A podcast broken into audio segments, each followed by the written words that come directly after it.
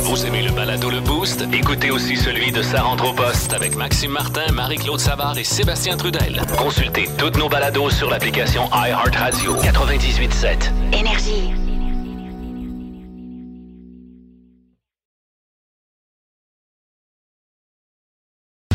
Nos histoires de moufettes et surtout vos histoires de moufettes à l'honneur euh, ce matin. Avec la curiosité du Boost au 98.7 Énergie, je vous jure, c'est une thérapie parce que euh, je suis pas une fan de moufettes. J'avoue que Oh, mais chaque... c'est cute. Ah, ouais, ouais. Oui, oui, en photo, je te confirme. Parce que ça hein. fait même partie de mes stress le matin en me levant aussitôt. Je le sais une heure propice à une petite balade de moufette. Je, vous le jure, tous les pitons sur ma voiture, là, je pitonne là-dessus, débarre, barre les portes pour faire un peu de bruit, pour se me dire s'il y a une moufette entre les deux autos, elle va savoir que Bibi s'en vient. Ah non, ça fait partie de mes petits stress de la vie, mais bon Ah ouais. très touchée de toutes vos histoires et ça me confirme que tout peut arriver avec euh, ce qu'on nous a partagé. Il y a Caroline Deschênes qui dit il y a environ 9 ans, en camping avec mes trois enfants dans une tente à terre, là, tu sais, la, la vraie tente, la vraie affaire. Il y a une moufette qui est rentrée par l'arrière de la tente vers 3 heures du matin. Elle dit, je savais qu'il y avait un animal qui était rentré. J'avais eu cette impression-là, mais je savais pas encore que c'était une moufette, tu comprends bien? Ouais, ça aurait pu être un raton laveur. N'importe quoi, ou, euh, voilà. marmotte, quelque chose, ouais, genre type d'animal nocturne de camping. Là. Elle dit, j'ai réveillé mes enfants pour qu'on sorte en sortant par la porte avant. Tu sais, une belle tente à deux portes quand même. C'est un beau luxe. Elle dit, là, mais ça, oh, tout le monde s'est bien crié, particulièrement les enfants. Mais c'est l'animal qui a crié le plus fort. Hein? Elle dit, on n'est jamais sorti aussi vite de quelque part. La peur qu'on a eue finalement, c'était une belle grosse moufette. On a été chanceuse qu'elle n'urine pas dans la tente, il faut Ben dire. oui, hey, ça te gâche un camping sur un moyen temps, le Caroline- dégât d'entente. Et Caroline prend quand même le temps, à travers les années, de remercier son amie Louise et Christian qui les ont accueillis dans la tente roulotte, là, tu sais, qui était assez grande pour tout le monde. Mais tu sais, avec euh, des enfants euh, sous le- sous l'émotion, dire qu'on va se souvenir de ça toute notre vie. Et puis, je peux comprendre, Ah, puis pas à peu près. aventure. Ah, merci pour l'histoire, Caroline. là, ça, ouf, ça donne des frissons. Il y a Cathy Téberge qui dit il y a plusieurs années, mon chum, en arrivant de travailler, euh, ben, à spécifique, il travaille de nuit. Euh, donc, il avait vu une moufette sur le coin de la maison. Euh, il a pris un, un petit bout de bois là, pour lui lancer, pour lui faire peur, pour qu'elle s'en aille. Bon, ouais, c'est ouais, ça. c'est ça. La- attraper le chose, premier objet euh, qui tombe sous la main. Euh, donc là, elle, elle dit qu'il a lancé bon, le bâton pour, pour lui faire peur, mais elle l'a reçu directement sur la tête, ce qui fait que finalement, elle est morte sous le coup. Ah, mon Dieu! Oh non! M- Mais là, Il paraît que quand une moufette, ça meurt, ça lâche tout, là. ben c'est ça. Elle Ouais. s'est comme vidée en... En, En mourant. ouais. Il n'y a pas de manière Non, il n'y a pas cute de manière cute de dire ça. Non, non, non.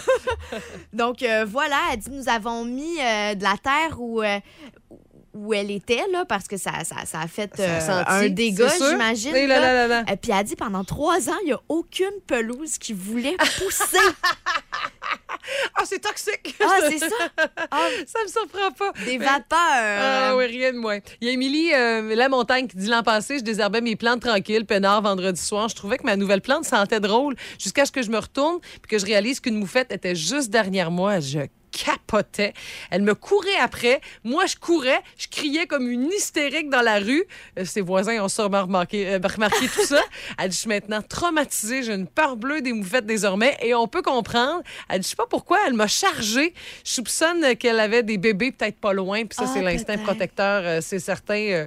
mais ah, là, là, ju- juste ça, encore une fois, là, ça, ça augmente ma dose de frousse. Je sais pas si on recommande une méthode pour s'enfuir d'une. Ah. Un ours qui dit il court en zigzag? C'est un ours qui dit court Euh, en zigzag? En tout cas, je sais pas s'il y a une méthode pour une moufette. Chaque animal, sa méthode, j'imagine. Mais on me dit tantôt, euh, puis pour avoir lu bien des commentaires, de chantonner, de chanter. Ah ouais? Ouais.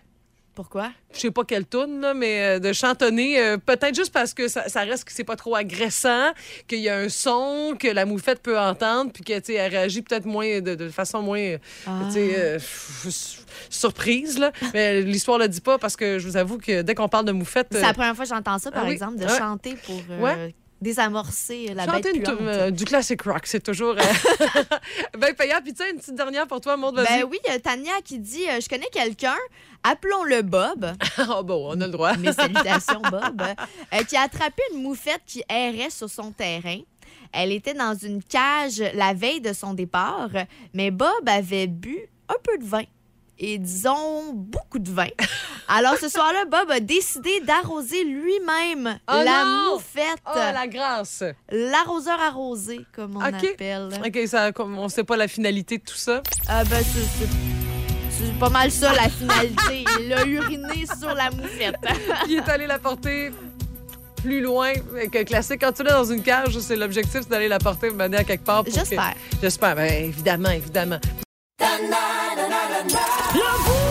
Vous aimez le balado Le Boost? Découvrez aussi celui de C'est encore drôle avec Philippe Bande et Pierre Pagé. Consultez toutes nos balados sur l'application iHeartRadio. 98.7. La curiosité du boost, on veut connaître vos histoires de moufettes.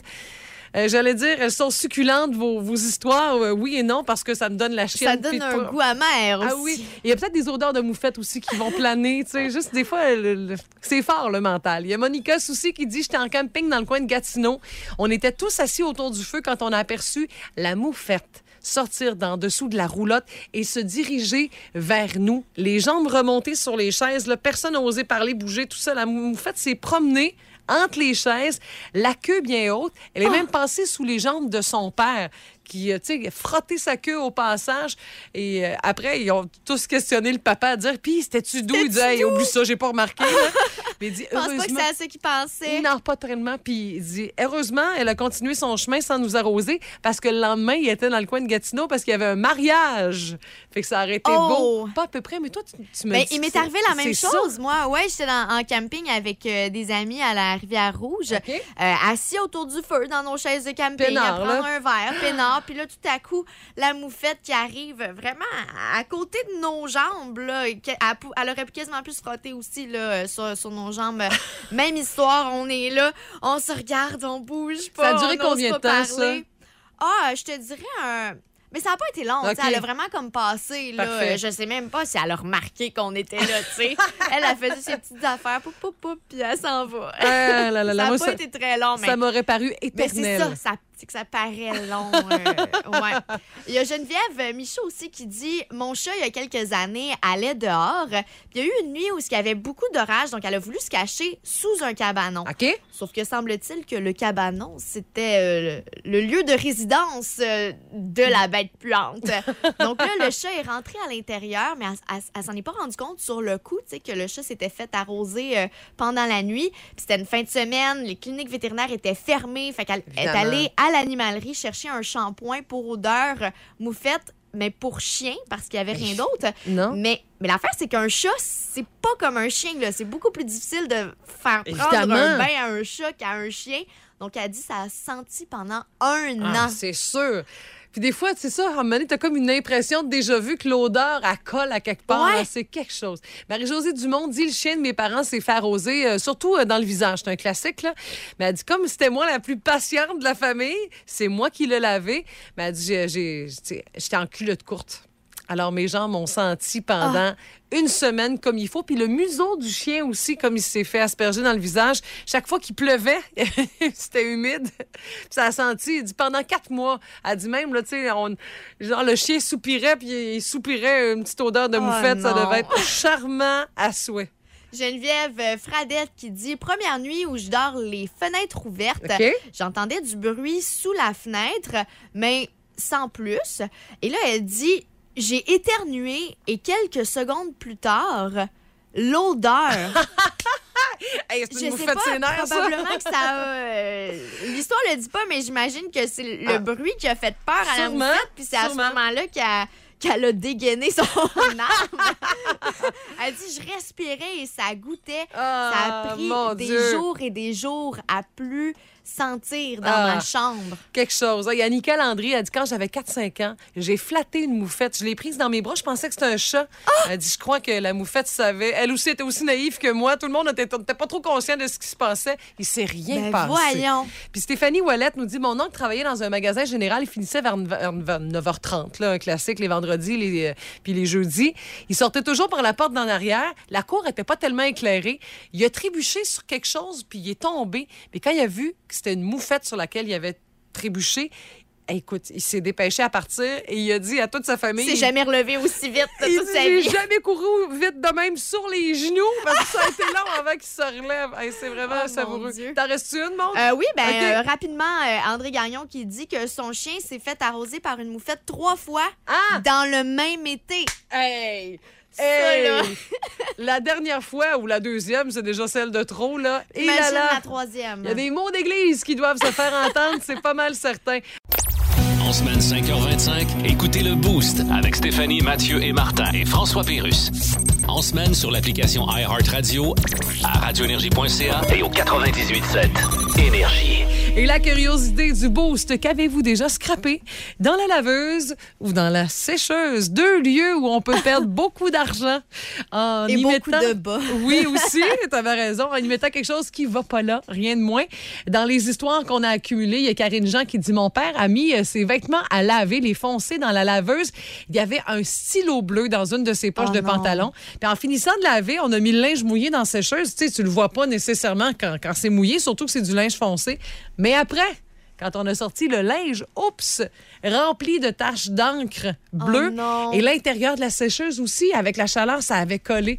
Et puis ça, là, tu peux pas. euh, Tu te, faut que tu te résignes. Tu t'achètes des nouveaux vêtements. Il y a rien à faire, mais rien partout. Une belle œuvre d'art. Ah oui, oui, c'est ça. Picasso dans le fond de ta sécheuse Voilà. ta laveuse.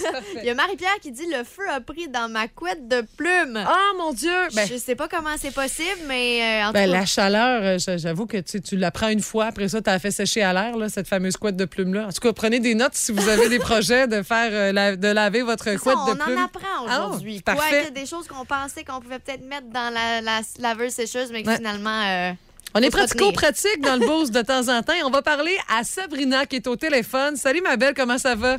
Ça va bien, toi? Écoute, toi, ton histoire, OK, il faut dire que c'est un accident, mais c'est invraisemblable. Qu'est-ce qui s'est passé?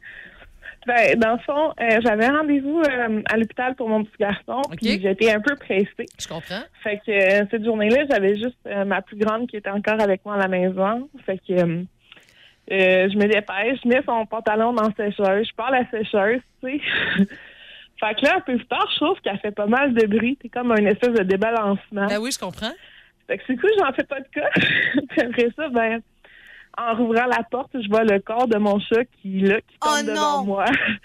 la bouche grande ouverte, la langue sortie. Non, non, non, non, non. Oui, puis quelques mois avant, elle avait fait une grosse commotion cérébrale. Fait que euh, là, je commence à capoter, je la prends, je la passe euh, doucement en dessous de l'eau. Elle bouge, fait que là, je suis comme, OK, elle est vivante. OK, le chat est encore en Ben oui, parce que j'aurais pas demandé à Sabrina de nous conter ça, c'est le chat à mort, tu comprends bien? La peur que j'ai eue. Fait que là, euh, je la prends, écoute, je mouille des débarbouillettes, je la couche sur un sac, j'apporte un bol de l'eau, elle ouvre ça, elle est comme trop abasourdie, Eh, elle mais- est pas capable de boire. Ah oui, oui, oui, vraiment. Fait que je vais chercher une seringue. J'ai en chaud deux shots dans la bouche. Elle me regarde, elle se lève, puis elle part à courir, puis elle part à jouer. Là, j'étais comme... Comme si de rien n'était. Ah oui, écoute, t'as eu, t'as dû avoir une bonne frousse, puis pas à peu près. Ah, vraiment, j'ai sérieux, j'ai vraiment capoté parce que c'est un, c'est une chatonne que j'ai sauvée à mon chalet En qui, plus, qui était déjà mochée, elle marchait pas sur ses pattes arrière, rien. Puis là, elle a fait une commotion cérébrale, il a fallu qu'on la porte au vétérinaire, tu sais. Bon, Fait fait que- que quand on dit que- les chats ont neuf vies, ce ce chat-là, il en reste plus, là. il en a perdu trois dans sa chose. D'un autre côté, elle est tellement pas stressée dans la vie qu'elle a le poil tellement doux, fait qu'à chaque fois, on dit, ah, c'est parce qu'elle a passé dans ce chose. La statique a pogné là-dedans. En fait, un petit tour à spin. Ah, mais c'est ça, vous comprenez que j'ai j'ai pas demandé à Sabrina de nous conter l'histoire si ça avait mal tourné malgré tout. Puis, tu sais, ça fait déjà deux ans, tu nous disais dans ton message, puis elle va, Ouais. elle va vraiment très bien. Ah, elle va vraiment très bien. Là, ce matin, elle vient nous rapporter un oiseau. pour Ah, super, ouais, c'est une preuve d'amour. Ah Mais, mais par curiosité, elle est restée combien de temps? Dans la sécheuse? Elle est restée environ euh, de 3 à 5 minutes quand même. Oh, quand Dieu, Elle a même. dû trouver le temps. Mais oui, oui. Mais, mais je pensais que c'était plus que ça déjà, mais écoute, mais c'est un accident. Là, ça se faufile Oui. tellement, ces petites bêtes-là, en plus. Hey, Ben, merci.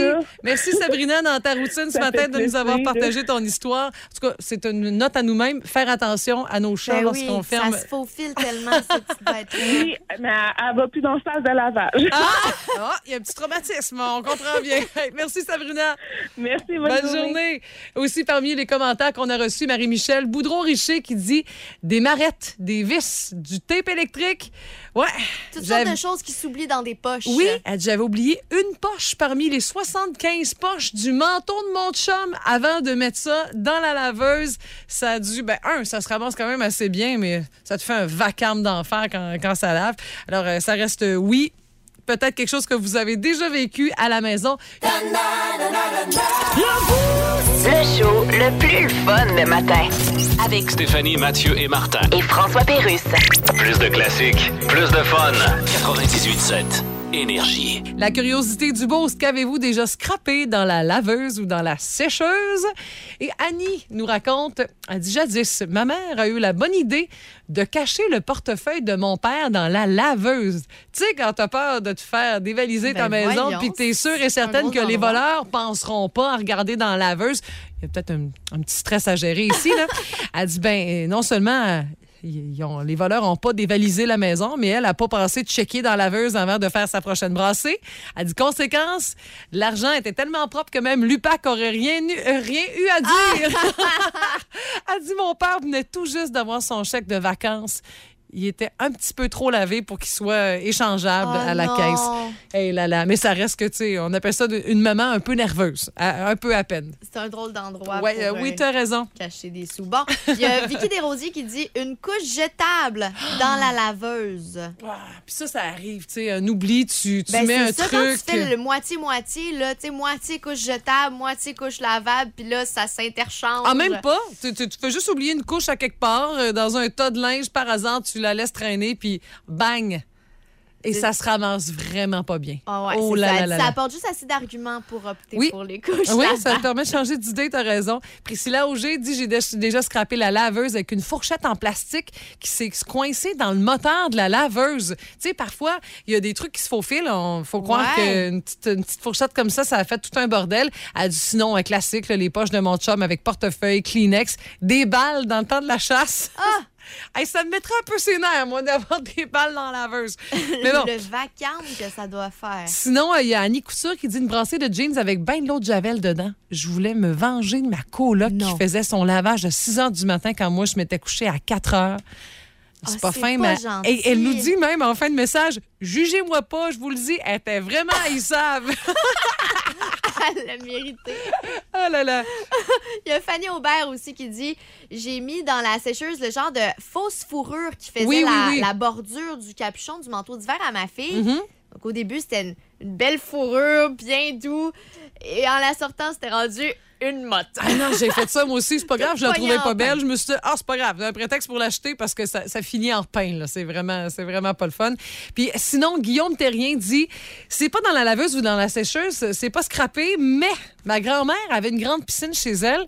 Puis ils sont une très grande famille, alors c'était souvent le lieu de rassemblement. Puis à toute heure du jour ou du soir, comme la fin de semaine, les gens s'assemblaient. Puis je me rappelle, j'étais jeune, c'était la fête de mon oncle, puis mes chums étaient venus souligner son anniversaire. Puis plutôt que de lui acheter une carte traditionnelle puis mettre de l'argent dedans, ma grand-mère avait garoché de l'argent, des billets puis de la monnaie un peu partout dans la piscine. Alors, elle dit mon oncle a dû faire le tour pour tout ramasser et par la suite faire sécher des billets sur la corde à linge. Ah! Bon, ben, c'est une bonne idée pour euh, se rafraîchir euh, et que ce soit payant au bout du compte, mais c'est une grand-maman Mais plutôt maintenant, exotique. Les, les billets, ça, ça fonctionne, mais dans le temps que c'était vraiment en papier, Ah ouais, là, c'est ça, je me souviens des vieux deux piastres, t'as raison. Là, tu sais. c'est une Puis- perte totale. Même avec la soeur, tu sais, parfois, là, tu le traînais trop dans tes poches, puis t'avais eu chaud, puis tu voyais qu'il était frippé, puis qu'il y, il avait plus la même face, là.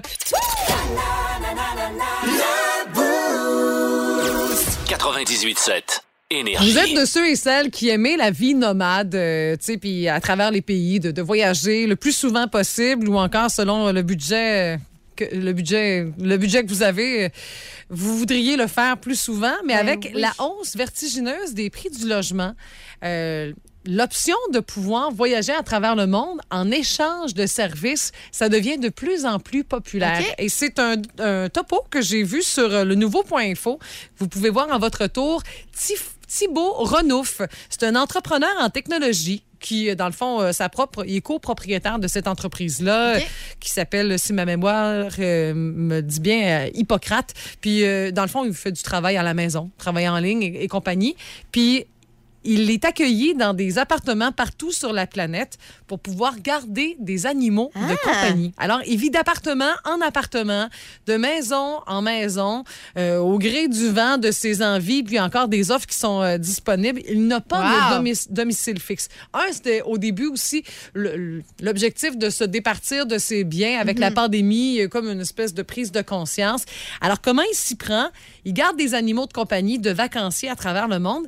Puis il vit dans leur demeure le temps de leur escapade, fait même un petit peu de ménage, s'arrange que l'épicerie soit faite quand ils sont de retour selon les demandes. du domicile. Exactement. vraiment, en échange de juste vivre là. Exactement, parce que tu sais, ces gens-là qui voyageaient énormément pendant la pandémie, plusieurs se sont achetés des animaux de compagnie. Ben oui. Mais le désir de voyager est encore là, lui. Alors, euh, ben, on a lancé cet appel à tous. Il y a même certaines applications qui offrent l'opportunité de pouvoir, de faire des matchs pour Ouais.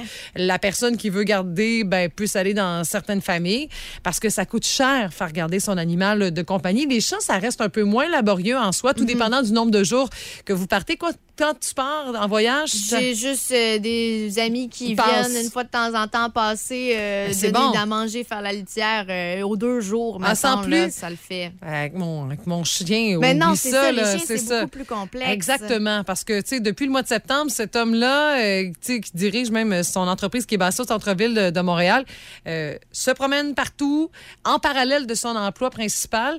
Il est allé au Vermont pour garder des chats, fait un court séjour en Ontario pour garder euh, une tortue.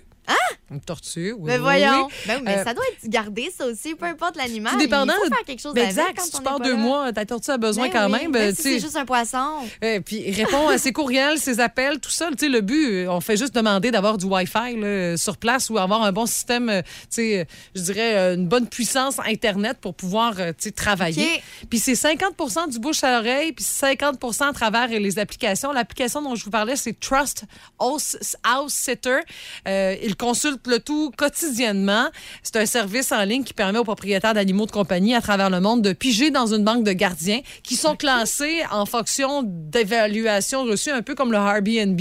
Ben Quand oui. tu dis que ton hôte a été génial, puis que tu as eu du 5 Ben, étoiles. C'est ton gardien Ton gardien, c'est un 5 étoiles. Puis, tu sais, c'est une économie substantielle pour les propriétaires d'animaux parce que c'est bien beau de prêter sa maison. Pour eux, ben, la maison, un, elle est gardée. Il n'y a pas de casse-tête à savoir, s'il y a vol ou quoi que ce soit. Il y a toujours quelqu'un sur place. Parce qu'une pension ou des hôtels pour chiens, là, dans les grands centres, c'est souvent Ben ça. oui, est-ce peut... qu'il y a un revenu quand même associé à ça ou c'est vraiment juste cet échange-là? Exactement. Euh, je dirais peut-être une. Tu sais, On parle pas de ça, mais moi, je me dis peut-être qu'une portion du billet d'avion ou quoi que ce soit, mais je pense que c'est sans plus. On n'a pas les détails. Mais tu sais, pour faire garder son chien, ça peut coûter entre 40 et 85 dollars par jour.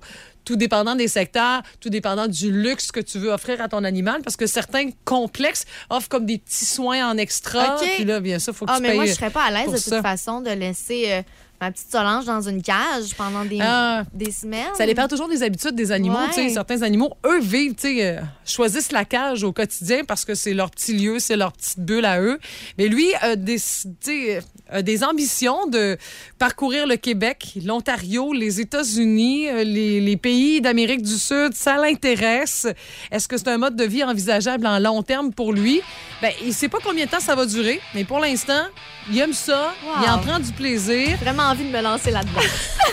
Ça te ressemble, ça, t'as bien raison.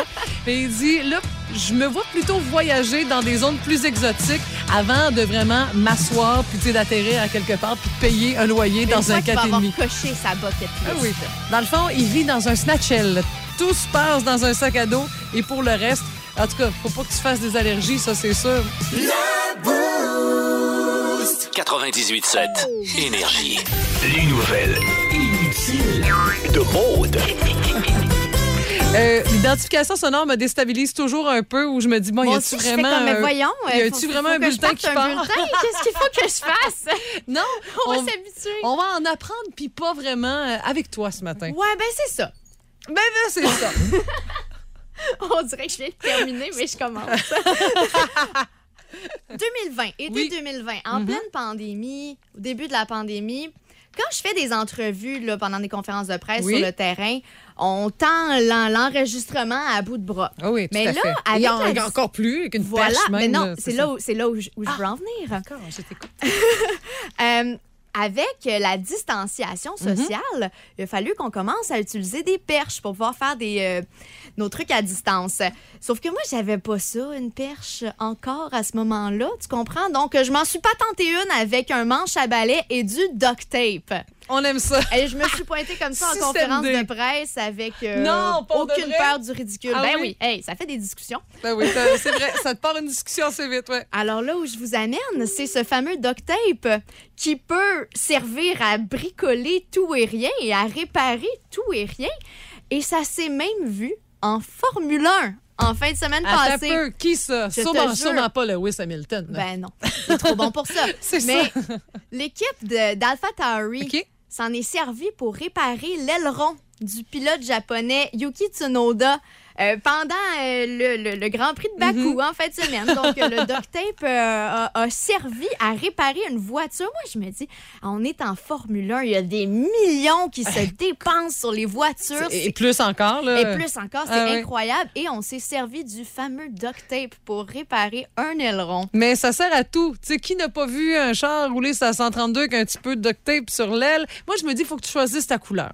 Le rouge où c'est marqué duct tape, je trouve qu'il attire un peu trop l'attention. Se camoufle un peu moins bien dans l'objet. Mais bon, Ouais, ben, le- l'histoire le dit pas. Euh, Mais quel- un gros strip de tape gris non plus, là. C'est pas très discret. Non, ça laisse déchirer avec les dents Ouais, très ça. facilement. Alors voilà, mais il a quand même euh, terminé la course au 13e rang, Ah. euh, Yuki Tsunoda, avec euh, son duct tape sur l'aileron. J'adore ça. Ça sert à tout. Peut-être que ce sera un prochain commanditaire pour la prochaine saison.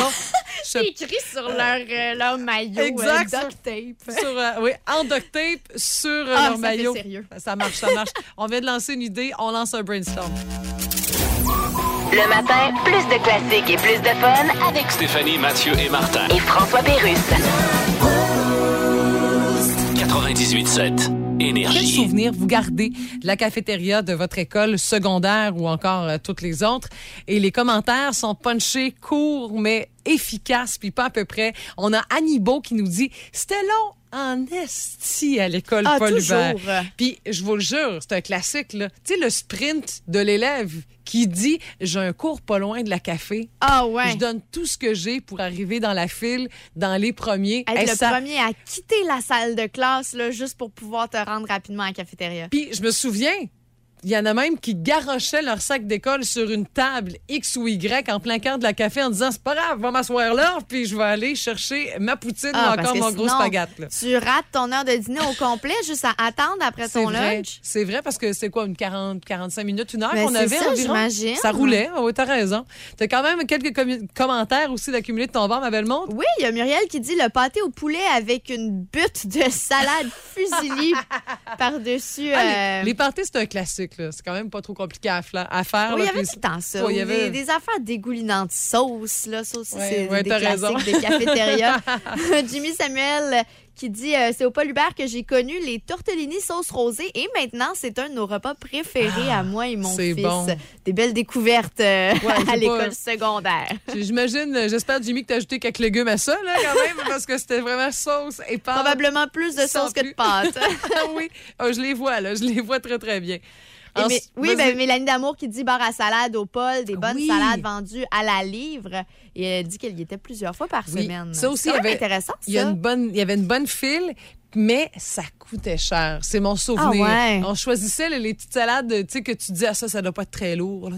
Ah! Ah oui, ah, je te jure. À mon école secondaire, on n'avait pas de, de bar à salade, mais on avait un bar à sandwich, comme un, un style Subway, là, Ah ouais? mais, euh, mais, mais maison, là. À quel endroit dont tu étais allé à l'école secondaire? euh, à Dollar des Ormeaux, dans l'ouest de Montréal. D'accord, c'est bon, ouais, oui. Ouais, un bar à sandwich, on choisissait euh, tout ce qu'on mettait dedans. Dans le fond, ça coûtait 2,40 piastres. ah! Pour un sandwich grandeur euh, 6 pouces, là, comme au Subway. C'est vraiment fou. Tu pouvais quand même Mais mettre ça pas mal de aussi, stock. euh, fallait courir pour pouvoir Ouais, euh, vois. aller manger là. Quand c'est bon, c'est populaire.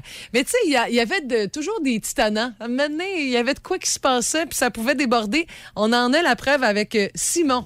On a de la visite au téléphone. Il s'appelle Simon. Il a une histoire qu'il est le seul à nous avoir présentée sur notre page Facebook. Salut Simon, ça va bien? Oui, toi. Écoute, ta vie n'a pas l'air plate euh, au nombre de commentaires euh, particuliers que tu nous partages. Qu'est-ce qui s'est passé? Toi, il y a un animal d'inclus dans l'histoire, là. Ouais, ben c'est ça. euh, un ami que je nommerai pas qui euh, avait été à, à la pêche au goéland, euh, au parc Lepage, à côté de l'école. Donc, pour la pâter, il avait pris un fil à pêche avec une tranche de pain, puis caché le, le, le goéland dans un manteau, Non. Et puis euh, le rentrer euh, dans la cafétéria du Bolívar. Ouais, ouais, ouais. Eh, J'imagine le cri aigu qu'il a dû se faire entendre là. Euh, oui, euh, un mélange de cris et de rire, parce qu'il y en a qui trouvent ça bien drôle. Mais là, ça a duré combien de temps, ce chaos, là? Parce que j'avoue qu'elle aussi, un, tout le monde était paniqué, la mouette tout autant. Euh, Ça a duré combien de temps? Ah, ça a duré un bon moment parce qu'elle était difficile à repogner, la boîte. Et c'est qui qui l'a attrapé? Un gardien ou c'est c'est votre gang? ou euh? Euh, très bonne question. J'ai pas su la fin de l'histoire, mais, euh, Je pense- mais moi, je pense que c'était un, agent de sécurité. T'as dû te sauver un peu. Je dis ça de même. Ça, ouais, ça ressemble à ça. Hey, merci, Simon. Bonne journée à toi, puis merci de ton histoire. Bye bye. Bonne journée. Bye. Le matin, plus de classiques et plus de fun avec Stéphanie, Mathieu et Martin. et François Pérusse. 98.7. Énergie. Quel souvenir gardez-vous de la cafétéria de votre école secondaire? C'est la curiosité du beau ce qu'on vous lance ce matin.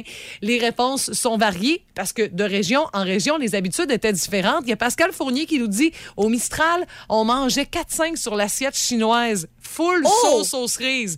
Je Ça veut dire que l'imagine. c'était des grosses portions, là. Il devait avoir egg roll, riz chinois, petit macaroni, spéribs. là, C'est un classique de buffet. Là. Et j'imagine que c'était euh, avec rapidité parce que tu voulais manger une portion raisonnable pour pas avoir faim dans l'après-midi. Ouais. Merci Pascal de ce bon commentaire. Il y a Hélène Dumont qui dit il n'y avait pas assez de micro-ondes. Moi, c'est le souvenir que j'ai. Où est-ce que j'ai mangé des C'est un pizzas? classique, ça, je pense. Des pizzas pochettes avec le petit dedans un peu croustillant, parce que c'est un restant décongelé. Là.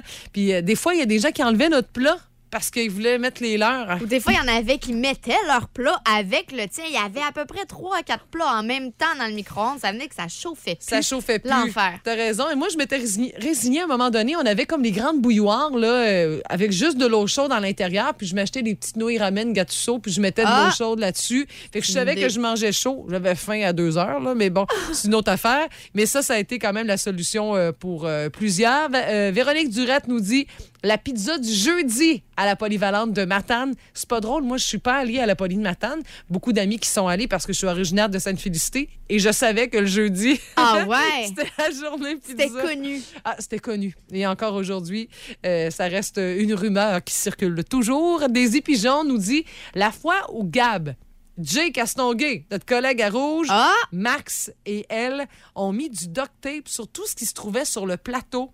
Euh, à la café, tu sais, à- et en allant retourner le plateau, tout était collé avec du duct tape. Alors les autres imaginaient le personnel enseignant de, de vider Oh. le, le cabaret puis que ça marchait pas. Oui, oui. C'est pas gentil. Chaque petit détail peut être une partie de plaisir. Chantal Robert qui dit les galettes à l'avoine. Ça, c'est revenu quelques fois, Oui. les galettes à l'avoine. C'était Je souvent- pense que c'est un bon classique de cafétéria. Il y avait des galettes aussi dans les pauses qui étaient proposées à l'école Polybert par des élèves, comme je pense en cheminement OK. particulier, qui c'était comme leur leur mode d'apprentissage ou une activité qu'ils faisaient. C'était gras, gras, gras, là. C'était bon, bon, bon. Mais j'avoue que les galettes, ça, Ah ouais. c'était un bon souvenir. Et il y a ouais. Chloé qui, qui dit les bons biscuits chauds aux pépites de chocolat. Moi, C'est- vraiment ça, Ah mon oui? souvenir de l'école secondaire. Puis on appelait vraiment ça les biscuits chauds. Là. Puis c'est- c'était comme, ça goûtait le Pillsbury, Oui, mais oui, oui. pas tout à fait cuit. Fait qu'il restait vraiment mou Ah au oui, c'était centre. mollasse. Ah oui, puis dans c'était une bon. petite assiette en carton, là, tu finissais de le manger, puis il y avait une grosse cerne de gras dans le fond de l'assiette en carton. Ah oui, Les je la vois. biscuits chauds aux pépites de chocolat. Ah ouais, je là, la vois, Ça, là. ça a bercé mon secondaire. Il y a Hélène Beauchesne qui dit euh, qui finirait son jello à la paille le plus rapidement? Il y avait des concours. Elle dit c'est plus dur sa mâchoire qu'on pense. Ça, ça stretch les joues, puis pas à peu près. Euh, elle, c'est ce genre de compétition compétitions qu'il y avait à l'école. Moi, je me souviens qu'il y avait des rumeurs de guerre de bouffe vers la fin de l'année scolaire. Moi, j'en ai jamais vu, mais il y avait toujours quelqu'un qui partait cette rumeur-là, puis qu'on se mettait stand-by, puis qu'on voulait être à café pour voir, mais pas vraiment se faire impliquer dans. C'est ça, tu voulais être spectateur, mais Oui. pas participant. Parce Non, non, que- c'est ça. Puis des fois, tu es participant malgré toi, mais je l'ai jamais vu de mes yeux vus, mais il paraît que, que, que ça avait lieu. Euh, T'en as-tu d'autres de ton Ben, bord? ben, parlant justement de, de- de concours, là, il y a Oui. Stéphane Chevalier qui dit concours de buveurs de lait. Oh! Moi, j'ai des questions. est-ce que c'était organisé? Ben, au moins, c'est santé. Voyons ça comme ça. Oui, effectivement. Pas des buveurs de lait. Bon, voilà. Et rapidement, Jean-Sébastien Zara dit Poutine les jeudis aux deux semaines accompagné de quatre tranches de pain blanc avec quatre copes de beurre. Il dit euh, commencer au à secondaire 1 à 1,80 Puis euh, lorsqu'il a terminé son secondaire, c'était rendu à 2,20 Puis il, il se souvient aussi du méga sprint à partir de la classe dès que la cloche sonnait pour arriver les premiers en file à la café. Alors, il y a d'autres bons commentaires comme ça. On aura l'occasion de vous en parler euh, d'ici 9 heures parce que vous êtes à appeler, vous nous envoyez des textos, vous en ajoutez sur notre page Facebook. Puis c'est parfait parce que vous faites partie de l'équipe du Boost. Plus de niaiserie, plus de fun. Vous écoutez le podcast du Boost. Écoutez-nous en direct en semaine dès 5h25 sur l'application iHeartRadio ou à radioénergie.ca. Énergie 98.7. Cet été dans le Boost, il y a comme un... Avec Michael Béliveau, maître fumeur. Ah. Salut Michael, bon matin, bienvenue dans le Boost du 98.7 Énergie. Bon matin, merci, merci. Ben, faut te présenter avant tout. Tu es derrière les produits Maître Fumeur qu'on peut se procurer en épicerie et aussi euh, derrière ses formations et le site web. Donc, tu roules ta bosse dans le domaine depuis euh, quand même plusieurs années. Oui, j'ai fêté mon 7 ans de, de, de roulage de boss euh. Ah! Les, les- les livres, les produits, les formations. Fait que bien content, ça va bien. Puis euh, c'est ça, je sens le grill à la longueur de journée. Exact, on aime ça. Je connais ça, moi, ça, ça, ça ressemble un peu à ce qui se passe dans le fond de ma cour. ce matin, on voulait partir par la base pour démystifier un peu la cuisson avec le barbecue au propane et le barbecue au charbon. Parce que plusieurs ont les deux. Certains ont seulement le propane à la maison ou encore seulement le charbon. Je te laisse nous présenter, toi, comment tu vois ces deux machines? Ben, les deux fonctionnent super bien. C'est Ben oui. surtout le, le temps qu'on qu'on a de, disponible qui va faire en sorte qu'on va se servir d'un ou l'autre. Tu sais, Le, le, le propane, c'est pratique. Tu finis de travailler, tu tournes le bouton, allume le brûleur, on est parti, cinq minutes, c'est prêt. Mhm. Le- Par contre, le goût du, du, du propane, ben, ça a tout simplement pas de goût. En fait, c'est- un aliment qu'on vient faire cuire sur le grill. Euh, ça, ça a un goût de barbecue, mais c'est comme c'est pas comme le charbon. Le, le charbon, c'est une autre histoire. C'est plus long à démarrer, c'est plus de préparation, plus de gestion. Par contre, le goût, c'est incroyable là, entre, le, entre le gaz et le charbon. Mais en même temps, quand tu as l'habitude de le faire, à un moment donné, ça vient un réflexe. là. C'est sûr que, tu sais, exemple, moi, je, je vous donne un truc, les gars. Vous pouvez montrer à votre blonde comment faire pour allumer une cheminée. moi, c'est ça, mon chum. Parle-moi une petite cheminée, mon amour. Fait que je Ah, pars bon, une ben, petite cheminée. Il y a Pas 20 tout le minutes. qui- Oui, mais ça se fait. C'est pas, c'est c'est faisable. Un petit peu de papier de- papier d'allumage. C'est- faisable. c'est- ouais, pas si long que ça. Non, non. Tu arrives avec les enfants, fois, ça peut être plus touché. Sinon, il existe des accessoires pour démarrer le charbon. Oui. Euh, ça ressemble à un séchoir qui fait en sorte que là, c'est beaucoup plus rapide. Oui. Fait que c'est plus rapide pour manger aussi. T'as raison. Et pour la cuisson, euh, oui, tu parles du goût, mais sinon, le propane et le charbon, est-ce qu'il y a une grande différence en soi? Ben, dans le fond, oui et non. C'est- plus stable. Ben, c'est plus stable. Ça dépend à qui qu'on parle. Là. Mais tu sais, le charbon, tu tournes une roulette. Euh, pas le charbon, pardon, le propane, tu tournes une roulette. Fait que là, tu veux, mettons, ta température à 300. C'est plus simple. Mais euh, quelqu'un qui se connaît au charbon, on peut être à- au degré près aussi. Fait que tu sais, c'est vraiment, euh, c'est vraiment ça la différence. Puis on peut faire des cuissons inversées autant sur le charbon que sur le gaz. Mhm. Mais honnêtement, si jamais vous voulez vous acheter un barbecue puis vous n'avez pas encore, allez-y vers le charbon. C'est une toute autre, euh, une toute autre odeur dans la cour. là. Oui, puis c'est une autre expérience, comme tu dis, là, ça demande peut-être un peu plus d'implication pour le cook ou, ou- ou la cook, parce que c'est unisexe faire euh, du barbecue. Toi, qu'est-ce que tu préfères? Tu nous parles du charbon, mais est-ce que tu es vraiment vendu à ça? Ouais, ouais, je suis vraiment vendu à ça. Moi, j'ai 32 barbecues fumoirs. Ils sont tous au, ouais, sont tous au charbon. Euh, J'en ai un au, au- au gaz que je me sers euh, des fois, mais je suis vraiment 100% charbon. là. Écoute, c'est Steven Reichland, je pense qu'il y en a autant que toi. C'est, c'est- Ouais, je pense que oui. 32 barbecues. Ouais, 32, puis là, j'en ai quatre nouveaux qui rentrent. C'est je pense une petite maladie. Moi, J'ai une question qui me vient en tête. Je me dis, est-ce que tu les as toutes payées? Mais ça, c'est un détail. T'es pas obligé de répondre. non, c'est ça. Non, je les ai pas toutes payées. C'est c'est rare que j'achète un barbecue. Habituellement, il arrive, il arrive à la porte. C'est sûr que c'est rare. Rendu Ah oui, à c'est 32, euh, on se dit pas, ah, c'est un besoin, il faudrait que j'en achète un autre. Non, ça passe pas dans le budget de quand, quand t'appelles ça un besoin rendu à 32. Euh, Je veux pas qu'on fasse de promotion, quoi que ce soit, mais en même temps, je pense que ça vaut la peine tu sais, de dire quand tu. Le, le fameux euh, barbecue au charbon bas de gamme, là, euh, combien on peut investir pour commencer et puis s'initier? Ben, mettons, un barbecue au charbon bas de gamme, on en a à 100, 150 dollars euh, Oui. sans aucun problème. Dans le fond, là, c'est faut, c'est- ce qui va faire que ça va coûter plus cher, c'est la durée de vie de- Oui. du barbecue puis Mm. l'épaisseur. Fait que plus qu'il est épais, plus qu'il garde sa chaleur, plus qu'il va être cher. C'est ça que le prix des matériaux, euh, le métaux et tout, ben, il a monté de prix. Fait qu'ils sont plus. Les, les barbecues aussi ont monté en prix. Mais est-ce que le bas de gamme fait la job quand même? Oui, c'est juste qu'il Ben va oui, durer moins longtemps. C'est ça. Exactement. Puis la gestion de l'air, des fois, peut être plus compliquée. Il est moins bien isolé. Oui. Le charbon, tout, tout fonctionne avec l'air. Fait que s'il prend de l'air où on a de la misère à gérer le- l'entrée d'air, ben on va avoir de la misère à gérer notre température. Fait que parce que c'est comme ça qu'on soit qu'on monte ou qu'on descend notre température. Ouais. Puis je, je pense même, j'ai j'ai une idée de ma sœur qui s'est équipée, qui en a acheté un petit, mais a de la misère à gérer l'air parce que c'est comme trop petit à gérer. Il vaut mieux y aller comme à un format plus raisonnable pour vraiment comprendre la façon de procéder avec un barbecue au charbon. En plein ça. Puis souvent, ce qui- ce qui est dommage, c'est quand on va acheter le, le vraiment bas de gamme, mais on n'aimera pas ça. Puis ça va peut-être nous faire détester Ouais. le barbecue au charbon, Mhm. ce qui n'était pas le cas si on aurait investi, mettons, un 100 ou un 200 de plus. OK. Fait que ça, ça peut valoir la peine. Ouais, parce que c'est moins cher qu'on pense un barbecue au charbon. là. Il n'y a pas tout le mécanisme du propane aussi. Tu payes pour ça malgré tout, là, pour le kit au Exact, les propane. régulateurs, toutes Ouais, ouais. ces choses-là. Fait que ça vaut vraiment la peine. Puis le, le- le barbecue au charbon, ça, c'est, c'est rassembleur. Tu arrives chez quelqu'un, il y a un barbecue au charbon, il, ça sent bon. Le Ouais, monde ouais, se- une bière autour. On dirait que le propane, ça fait pas ça partout. Oui, en plus, nous, on est gâtés parce qu'on a char- le bois franc basque ici euh, chez nous qui fournit du charbon. On peut acheter local avec le, le fameux charbon pour fournir nos barbecues. Ouais, en plein ça, les charbons des basses viennent, Oui. euh, viennent de votre coin. Exact, Saint-Mathieu, t'as bien raison. Hey, merci, Michael, c'était bien intéressant. Je pense qu'on a démystifié un peu le monde du barbecue propane et charbon. On remet ça la semaine prochaine. On jase bientôt à savoir euh, quel sujet sera abordé. Il faudrait peut-être parler de cuisson de viande et tout, là. Hmm. Ah ouais, on va se donner faim le matin. Ah, mais je- c'est déjà terrible. J'avoue que je viens de me donner un grand coup dans l'estomac. Ne manquez plus rien du show du matin le plus le fun. Dans l'Est du Québec, Écoutez-nous en direct ou abonnez-vous à notre balado sur l'application iHeartRadio. Le matin, plus de classiques, plus de fun. 98.7. Énergie. Mon enfant est traumatisé depuis que. Parce que en début de semaine, comme je vous le disais, il y a eu éclair, tonnerre et les fenêtres étaient ouvertes à la maison, c'est normal. là. Et là, ça a sonné, mais assez fort. Puis, tu sais, ma fille est jeune, c'est genre de truc qui, des fois, on est dans les c'est premières fois. pour les enfants, Et mon le chum tonnerre. capote là-dessus. Lui, il est super absorbé. Fait que, il a tout de suite dédramatisé la patente, mais ça a tellement fait un bruit majeur, même mon chien, de le voyant que c'est ça. Et euh, ma fille a réagi un peu. Sans plus, je pense. tu sais, Je Je pense pas qu'elle va être traumatisée à vie. non, sinon mon chum va s'occuper de ça. Il, Ça va être son tombe, rôle. Ben oui, il tombe dans le côté scientifique puis il explique le protocole du, du tonnerre Ah, des éclairs. Fait qu'elle est comme bon, On j'étais en mode éducation. à un autre niveau.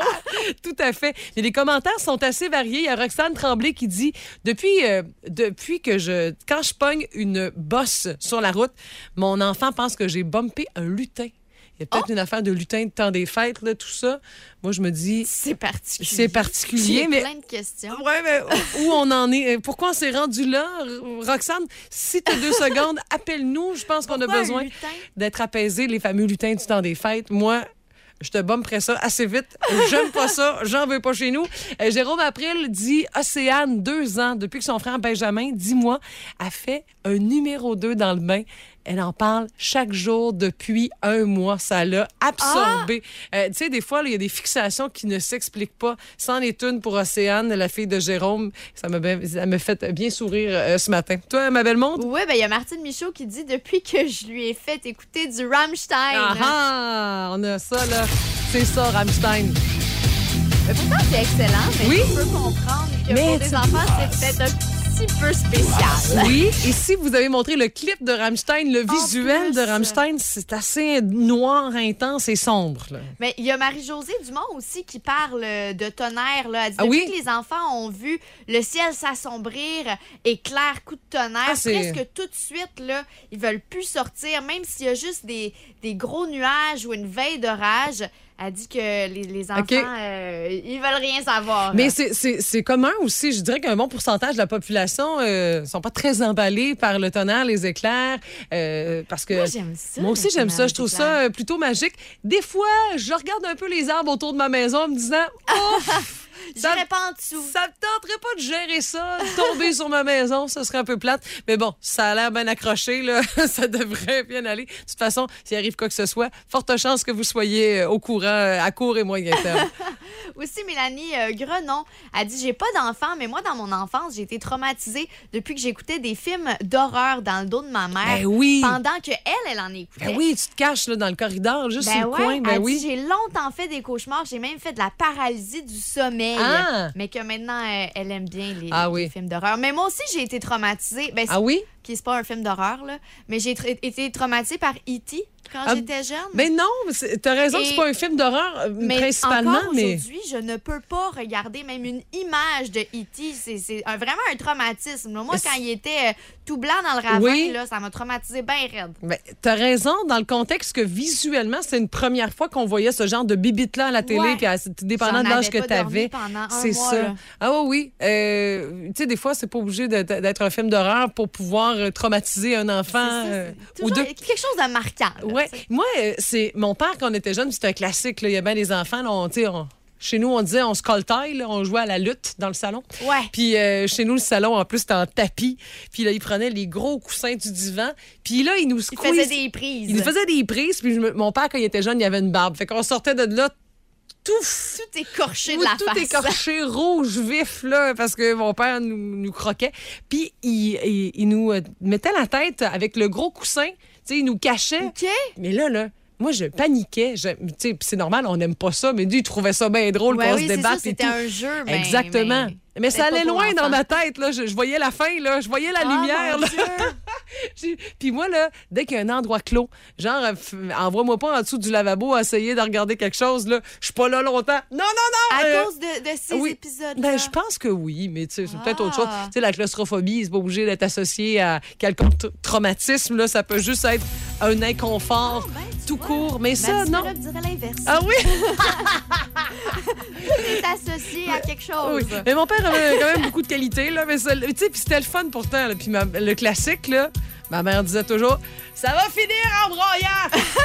puis Ça ça, va mal fi- finir. ça finissait toujours en C'est broyant. pour ça qu'elle disait, elle avait toujours raison. Exact. Ouais. Et mon chum le fait, mais il n'y a pas de coussin impliqué là, avec ma fille. là. Il joue à la lutte, il fait des atémies puis des passes de lutte extrêmes. Puis, C'est un peu plus amical. il n'y a personne qui braille, c'est combat. ça. Il n'y a personne qui braille. Mais je te jure qu'à chaque fois, je pense à maman qui me disait Ça va finir en broyant.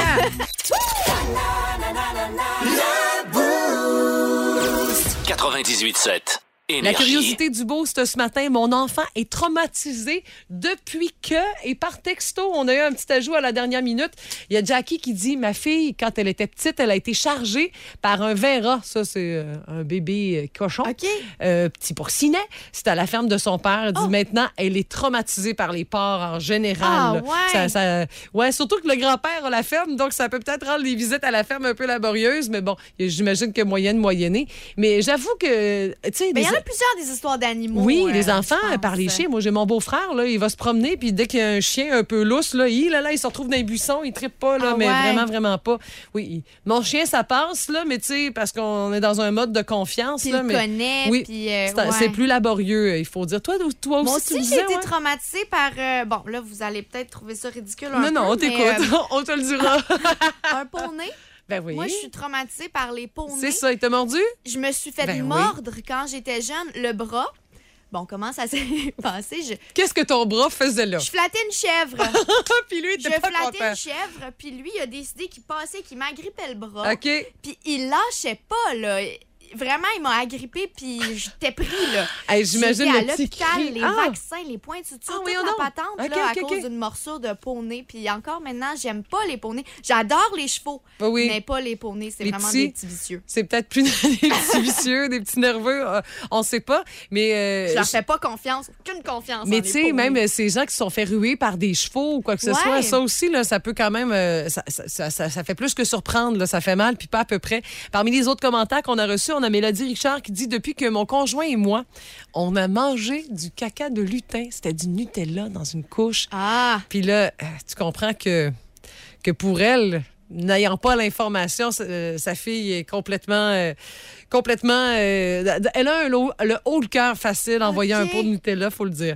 Sophie Ah. Lavoie nous dit Depuis que nous sommes allés au salon chasse et pêche avec mon, pro- mon premier garçon de 4 ans environ, en approchant d'un stand, le représentant avait apporté un dindon sauvage. Ça, déjà, en partant, c'est assez gros quand même. Puis maintenant, on le sait, dans la région, Ben oui. on peut en voir. il y en a de plus en puis ça plus. peut être un peu malin. Ça n'a pas envie de, de socialiser, tu comprends? C'est pas une gentille poule. là. Non, non, non, non, non.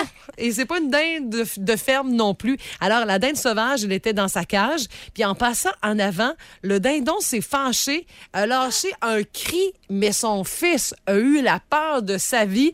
Euh, Sophie nous dit, il a tellement hurlé, puis tellement fort que les gens à l'autre bout du salon l'ont entendu. Puis depuis, à chaque fois qu'on retourne euh, au salon euh, chasse et pêche, il me demande si le dindon est là. c'est sûr qu'on le sait jamais d'avance. Puis sinon, il se bouche les, se bouche les oreilles en passant, euh, puis en passant très, Ok. très loin de la cage. Donc, un autre traumatisme euh, d'animal qui s'ajoute euh, euh, à tout ça. Je t'en ai envoyé d'autres, ma belle monde, si tu veux aller ben, voir. il y a Hélène Thériault qui dit quand j'ai joué à perfection avec ma plus vieille. Je Oui. sais pas c'est quoi. Ah, c'est un jeu, c'est une planche de jeu avec plein de petits trous avec des formes géométriques. OK. Puis là, il faut clencher la Ah, planche. Puis là, il y a un chronomètre. Il faut que tu rentres toutes les pièces le plus rapidement possible en 30 secondes. C'est dur sur le cœur. C'est Ouais. vraiment dur sur le cœur. Ouais, ouais. Donc, elle dit au moment où le mécanisme s'est déclenché, elle a eu vraiment peur, tellement que maintenant, à 25 ans, elle s'en rappelle, puis euh, Elle veut plus jamais jouer. elle a rejoué à ça. Non, les- la première fois, les enfants, quand tu les avertis pas, ça se peut qu'il y ait une petite larme à gérer. Exactement. Et, et Vanessa qui dit euh, Ma fille de 8 ans, depuis qu'elle sait où elle est sortie à Ah! la naissance. Ouais, c'est oui, c'est bien beau de répondre aux questions, mais maintenant quand il y a le visuel qui vient avec, tu sais, Internet nous Mais offre un peu de tout. les bébés? Ah là là, j'avoue que ça peut surprendre. Même à l'âge adulte, c'est un peu intense là. donc. On vous avertit. Vous allez vous demander si vous avez bien entendu dans le boost. Voici la nouvelle qui a pas d'allure. Ça n'a pas d'allure parce que ça n'a pas de bon sens de, de faire ça, mais en même temps, ça, ça fait rêver. Avec une maison à vendre qui vient avec un terrain de baseball complet dans la cour à Ben Rivière. non. Oui, euh, ça elle se trouve à Scottsdale, dans l'État de l'Arizona. Elle est à vendre à près de 2 millions de dollars. Imaginez-vous s'il y a surenchère, Parce ça va être capoté. c'était trop simple. Oui, mais ça dépend. Si le gars, il aime pas ça, lui, c'est pas un gars d'eau, puis il tripe plus sur le baseball. Alors, c'est un, un terrain, là, la vraie affaire, là, la clôture, le tableau d'affichage digne des Ah! ligues majeures. les T'imagines-toi estrades, pis tout. la grosse affaire. Le gazon, il est parfait de quoi rendre jal- jaloux ben des voisins. Et derrière le troisième coussin, il y a même une cage des frappeurs. Tout est pensé là, pour pratiquer. C'est la totale. Je sais pas si l'équipe locale joue là. Ben oui, il pourrait Euh, recevoir l'équipe. eh, c'est quelque chose. Des gros tournois Lui, dans sa cour. Il se fait des gros parties, ça c'est certain. Puis euh, faut dire que c'est pas le baseball précisément là, euh, qui est joué là-dessus, c'est du wiffle ball. C'est une balle en plastique avec des trous à l'intérieur, donc ça ressemble vraiment au baseball traditionnel, même règlement. C'est juste que euh, elle n'est pas de monticule surélevé. La balle en plastique euh, peut pas atteindre des, si on veut des distances aussi grandes puis à- pour aller atteindre les, les Les voisins, et fracasser quelques fenêtres dans le voisinage et se faire des ennemis. Alors, il faut dire que sinon, elle sortirait du stade. Alors, c'est la solution qu'on a trouvée, mais c'est les mêmes règlements, la même, la même affaire, seulement avec euh, la puissance de moins pour la balle. Mais imagine-toi. Un, ça doit être de l'entretien, c'est ça. Il y a une équipe là, qui s'occupe de ça. Euh, mais qu'est-ce que tu aimerais avoir, toi, si tu avais une cour surdimensionnée puis que tu pouvais, avec le budget illimité, te faire un truc dans le fond de ta cour? Ce serait quoi? Je pense que j'aurais euh, un, un gym. Tu sais, j'ai- j'ai- Oui. je me suis bâtie avec la pandémie un Oui. gym dans mon sous-sol. Moi, j'ai vu tes, j'ai vu tes posts Instagram. Mais oui, mais là, je, me- je ferais quelque chose à plus grande échelle. Extérieur, en Ouais, plus, extérieur fun, ça. à grande échelle avec euh, des plateformes euh, d'haltérophilie puis tout. Là, Oui, Euh, parce que Maude, vous le savez peut-être, mais c'est une fille qui fait du crossfit. Voilà. Elle lève des gros poids, là. Ouais, que- fait que je me ferais un beau gym de CrossFit. Là, dans Elle lève mon poids, imaginez-vous. Elle pourrait me lever dans les airs, rien de moins. Ouais. Ouais. Probablement. Moi, je me ferais euh, un terrain de tennis. OK? Ouais, je suis une fan de tennis. Euh, ça- J'avoue que ça fait un bon bout de temps que je- que j'ai pas joué. Puis, euh, tu sais, une belle surface, là, parce qu'au tennis de Rimouski, honnêtement, là, nos surfaces, là, ils ont de la gueule. là. Mm-hmm. C'est un bel abrasif. Là, ça, c'est vraiment parfait. Donc, je me ferais un veux ter- ça chez toi? Oui, je me ferais un terrain de tennis, puis avec l'éclairage, tout, parce que je voudrais jouer le soir. là. Il y a quelque chose de bien magique avec euh, l'extérieur, la petite rosée, puis euh, la fin de journée. Puis je pense à ça, j'aurais presque la place sur mon terrain pour le faire. Ça ferait moins de gazon à tondre, ça serait vraiment parfait. C'est le budget qui manque, ça, c'est une autre affaire. Ah. Je fais faire le crépi sur ma maison, puis c'est bien en masse pour les dépenses pour cet été. Les nouvelles inutiles de Maude. Et ça, là, j'ai vu ça passer sur le web et je me suis dit, c'est le rêve de tout enfant. Et je dirais Ben, d'adulte aussi, D'adulte avec un cœur Oui. d'enfant. Exact. Mais toi, tu me disais justement que tu rêvais. Toi, Isabelle, est-ce que tu as déjà été à Walt Disney? Non, mais j'aimerais ça. Ben là. oui. Mais là, c'est pas tout le monde qui a la possibilité, le Ben, temps ou encore ça. Mm. le budget d'y aller. Mais c'est c'est le genre de, de truc qui est le fun à planifier dans une vie, je dirais. Ouais, mais là, il y a plusieurs parcs Oui. de Disney. Il On plusieurs. s'entend, il n'y a pas juste euh, celui qu'on connaît à Orlando, en Floride. Il y en a vraiment Il y plusieurs. en a à Paris, si ma mémoire Il est y en bonne. a à Paris, il y en a en Californie. Californie, c'est le premier, en OK. fait. Euh, Mhm. C'est même pas le- l'original, c'est même pas lui de la Floride, même si c'est Mhm. le plus populaire. Bref, il y a... La fille, elle connaît ça. Hein? ben oui, mais là, hey, hey. On, on parle pas à... À quelqu'un qui, qui était connu euh, Non, du c'est domaine. ça, de là, la c'est là. Bon, alors, il y aurait moyen de ne pas avoir à choisir justement dans quel parc aller. Il y a une offre de Disney qui propose un voyage tout inclus là, où on pourrait aller dans tous les parcs en avion privé, un après l'autre. Donc, euh, on fait le tour là, des parcs Californie, Tokyo, Shanghai, Hong Kong, Paris et en Floride. C'est pour juillet 2023. Par contre, il y a 75 places et il faut quand même être bien nanti pour pouvoir y aller. C'est Combien? combien, ça? là? Rien de moins que 110 000 dollars Par personne, pas par famille. par personne. Ah. Et c'est un périple de 24 jours. OK, ouais. Ça, te permet, ça ça te donne le temps d'en profiter un peu, sais, de faire du tourisme. Mm. Oui, mais ça comprend aussi d'autres activités touristiques que les parcs. Il y a un arrêt prévu au Taj Mahal Oui. en Inde. Ben oui. Un arrêt prévu pour aller voir les pyramides. Bref, euh, c'est vraiment là un- une expérience euh, totale, ouais. Il faut avoir quel âge pour faire ça? Plus de 12 ans. OK, Donc c'est pas euh, t'en ça, souvenir, C'est pas vraiment pour les enfants Non, non, non. enfants là. euh. OK. Hey, J'adore ça. Mais tu sais, c'est vraiment la vie des gens riches et célèbres. Imagine-toi euh, la gang de Big Shot dans l'avion. là. Oh oui. Ah, ça ferait euh, les voyageurs Sunwing. euh. Ah oui, un peu. ça va pas, ça fait des selfies. c'est un cas d'influenceur. À grand Sunwing. coup de vodka, mesdames et messieurs. Avec des oreilles de Mickey Mouse. ça, ça rend ça plus doux et ludique. T'as raison. Voilà. J'adore la proposition. Merci, Maude. Plus de plus de fun. Vous écoutez le podcast du Boost. Écoutez-nous en direct en semaine dès 5h25 sur l'application iHeartRadio ou à radioénergie.ca. 98.7. De quoi êtes-vous solidement en train de perdre le contrôle? Et i que c'est varié comme commentaire. On a Sébastien Saint-Laurent qui dit Nous, à la maison, c'est le pliage de linge. Il Oh! dit Je te dis, j'ai une montagne de quatre pieds de haut d'avance. Je prends, tu sais, je prends pas le dessus. Il dit C'est donc assez rare qu'on met une paire de bas pareils ces temps-ci. Des, des fois, là, il faut, faut, faut- faut bloquer l'horaire. Mais je de comprends dire c'est là. Tu laisses le linge là jusqu'à temps que tu l'aies tout reporté. C'est comme ça qu'on le range en le remettant au lavage après l'avoir porté. Ouais, il y a ça. Et moi, je pense un petit toc sur le lavage. C'est pas, c'est pas parfait, mais c'est rare que ça traîne tant que ça. Un, en partant, mon chien va chiquer. Mes bobettes, ça a Ah, l'air d'être sa passion. Là. Euh, c'est ça. Il voit un petit bas, tout ça. Il voit ça traîner. C'est sûr qu'il se fout le nez là-dedans. Fait que c'est plus sécuritaire de, Ah ouais, de plier euh, rapidement. Puis euh, c'est ça. Mais euh, j'ai d'autres défauts. Là. Je perds le contrôle d'ailleurs. je vous le confirme. Moi, là, c'est la propreté de mes fenêtres. OK. C'est pas. euh, pourtant, j'ai tout ce qu'il faut. là. J'ai mon petit torchon Norwex, là, la grosse affaire, tu sais, tout ça. Un, en partant, mon chum le gère mal, ce Moses de torchon-là. Il frotte tout avec. Puis, il fait la vaisselle et tout. Mais ça, généralement, tu sais, tu peux faire un peu n'importe quoi. Mais quand tu veux faire les fenêtres, il faut que tu te consacres aux fenêtres avec ça. Des fois, je me rends compte qu'il a essuyé un fond de bacon. C'est tout gros. Fait qu'après ça, ça laisse des traces. Ouais, c'est pas, Hey, euh, non, pas non. productif. Non, non. Et en plus, mon chien fout son nez dans toutes les fenêtres de l'univers. Ah, ça veut dire qu'il y a des grosse- traces partout. La totale. Ma bay window, moi, tu sais, j'ai vraiment une fenêtre qui m'a coûté 4000 pièces dans le salon. là, Tu sais, la grosse affaire, j'ai une vue sur le fleuve, c'est incroyable. C'est beurré de bave puis de nez de chien au niveau de sa hauteur, là, dans le bas de la fenêtre, parce qu'il est bas sur patte. Puis, euh, tu sais, quand je, le, je lave, exemple, la porte patio hier, j'étais à l'extérieur, je lave ça. Lui, il est à l'intérieur, puis il, il court après le torchon. c'est le chaos. Je vais trouver une technique. Ça va Ah, venir. Ça va venir. Mais là, pour l'instant, j'ai solidement perdu le contrôle. Et ça me rend un peu triste, j'avoue, parce que c'est zen d'avoir des fenêtres propres. Mais on n'est pas rendu là. Pour toi, ma belle monde, Mais moi, je dirais que j'ai perdu le contrôle sur euh, mon addiction pour m'acheter des vêtements de sport. ah oui, OK. Ah non, non, non, c'est incroyable. J'ai plus de vêtements de sport que de vêtements dans Tout la vie de tous les jours. Là. Ouais.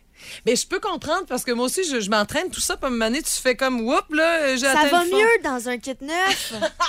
ça va juste tellement mieux.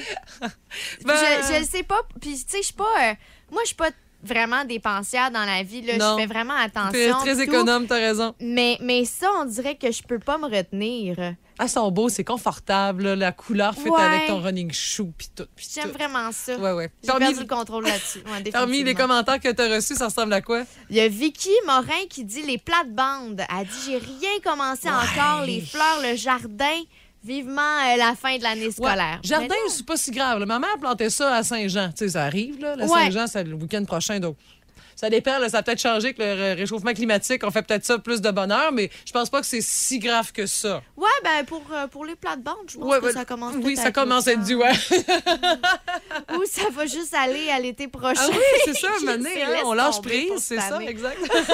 Il y a aussi Fanny Aubert qui dit avec la fin de l'année, j'ai perdu le contrôle du rangement de ma maison. Ben oui, puis Fanny est prof. Imagine-toi, il doit Ben, avoir des ça, piles là. de travaux à corriger partout, en plus du ménage à faire.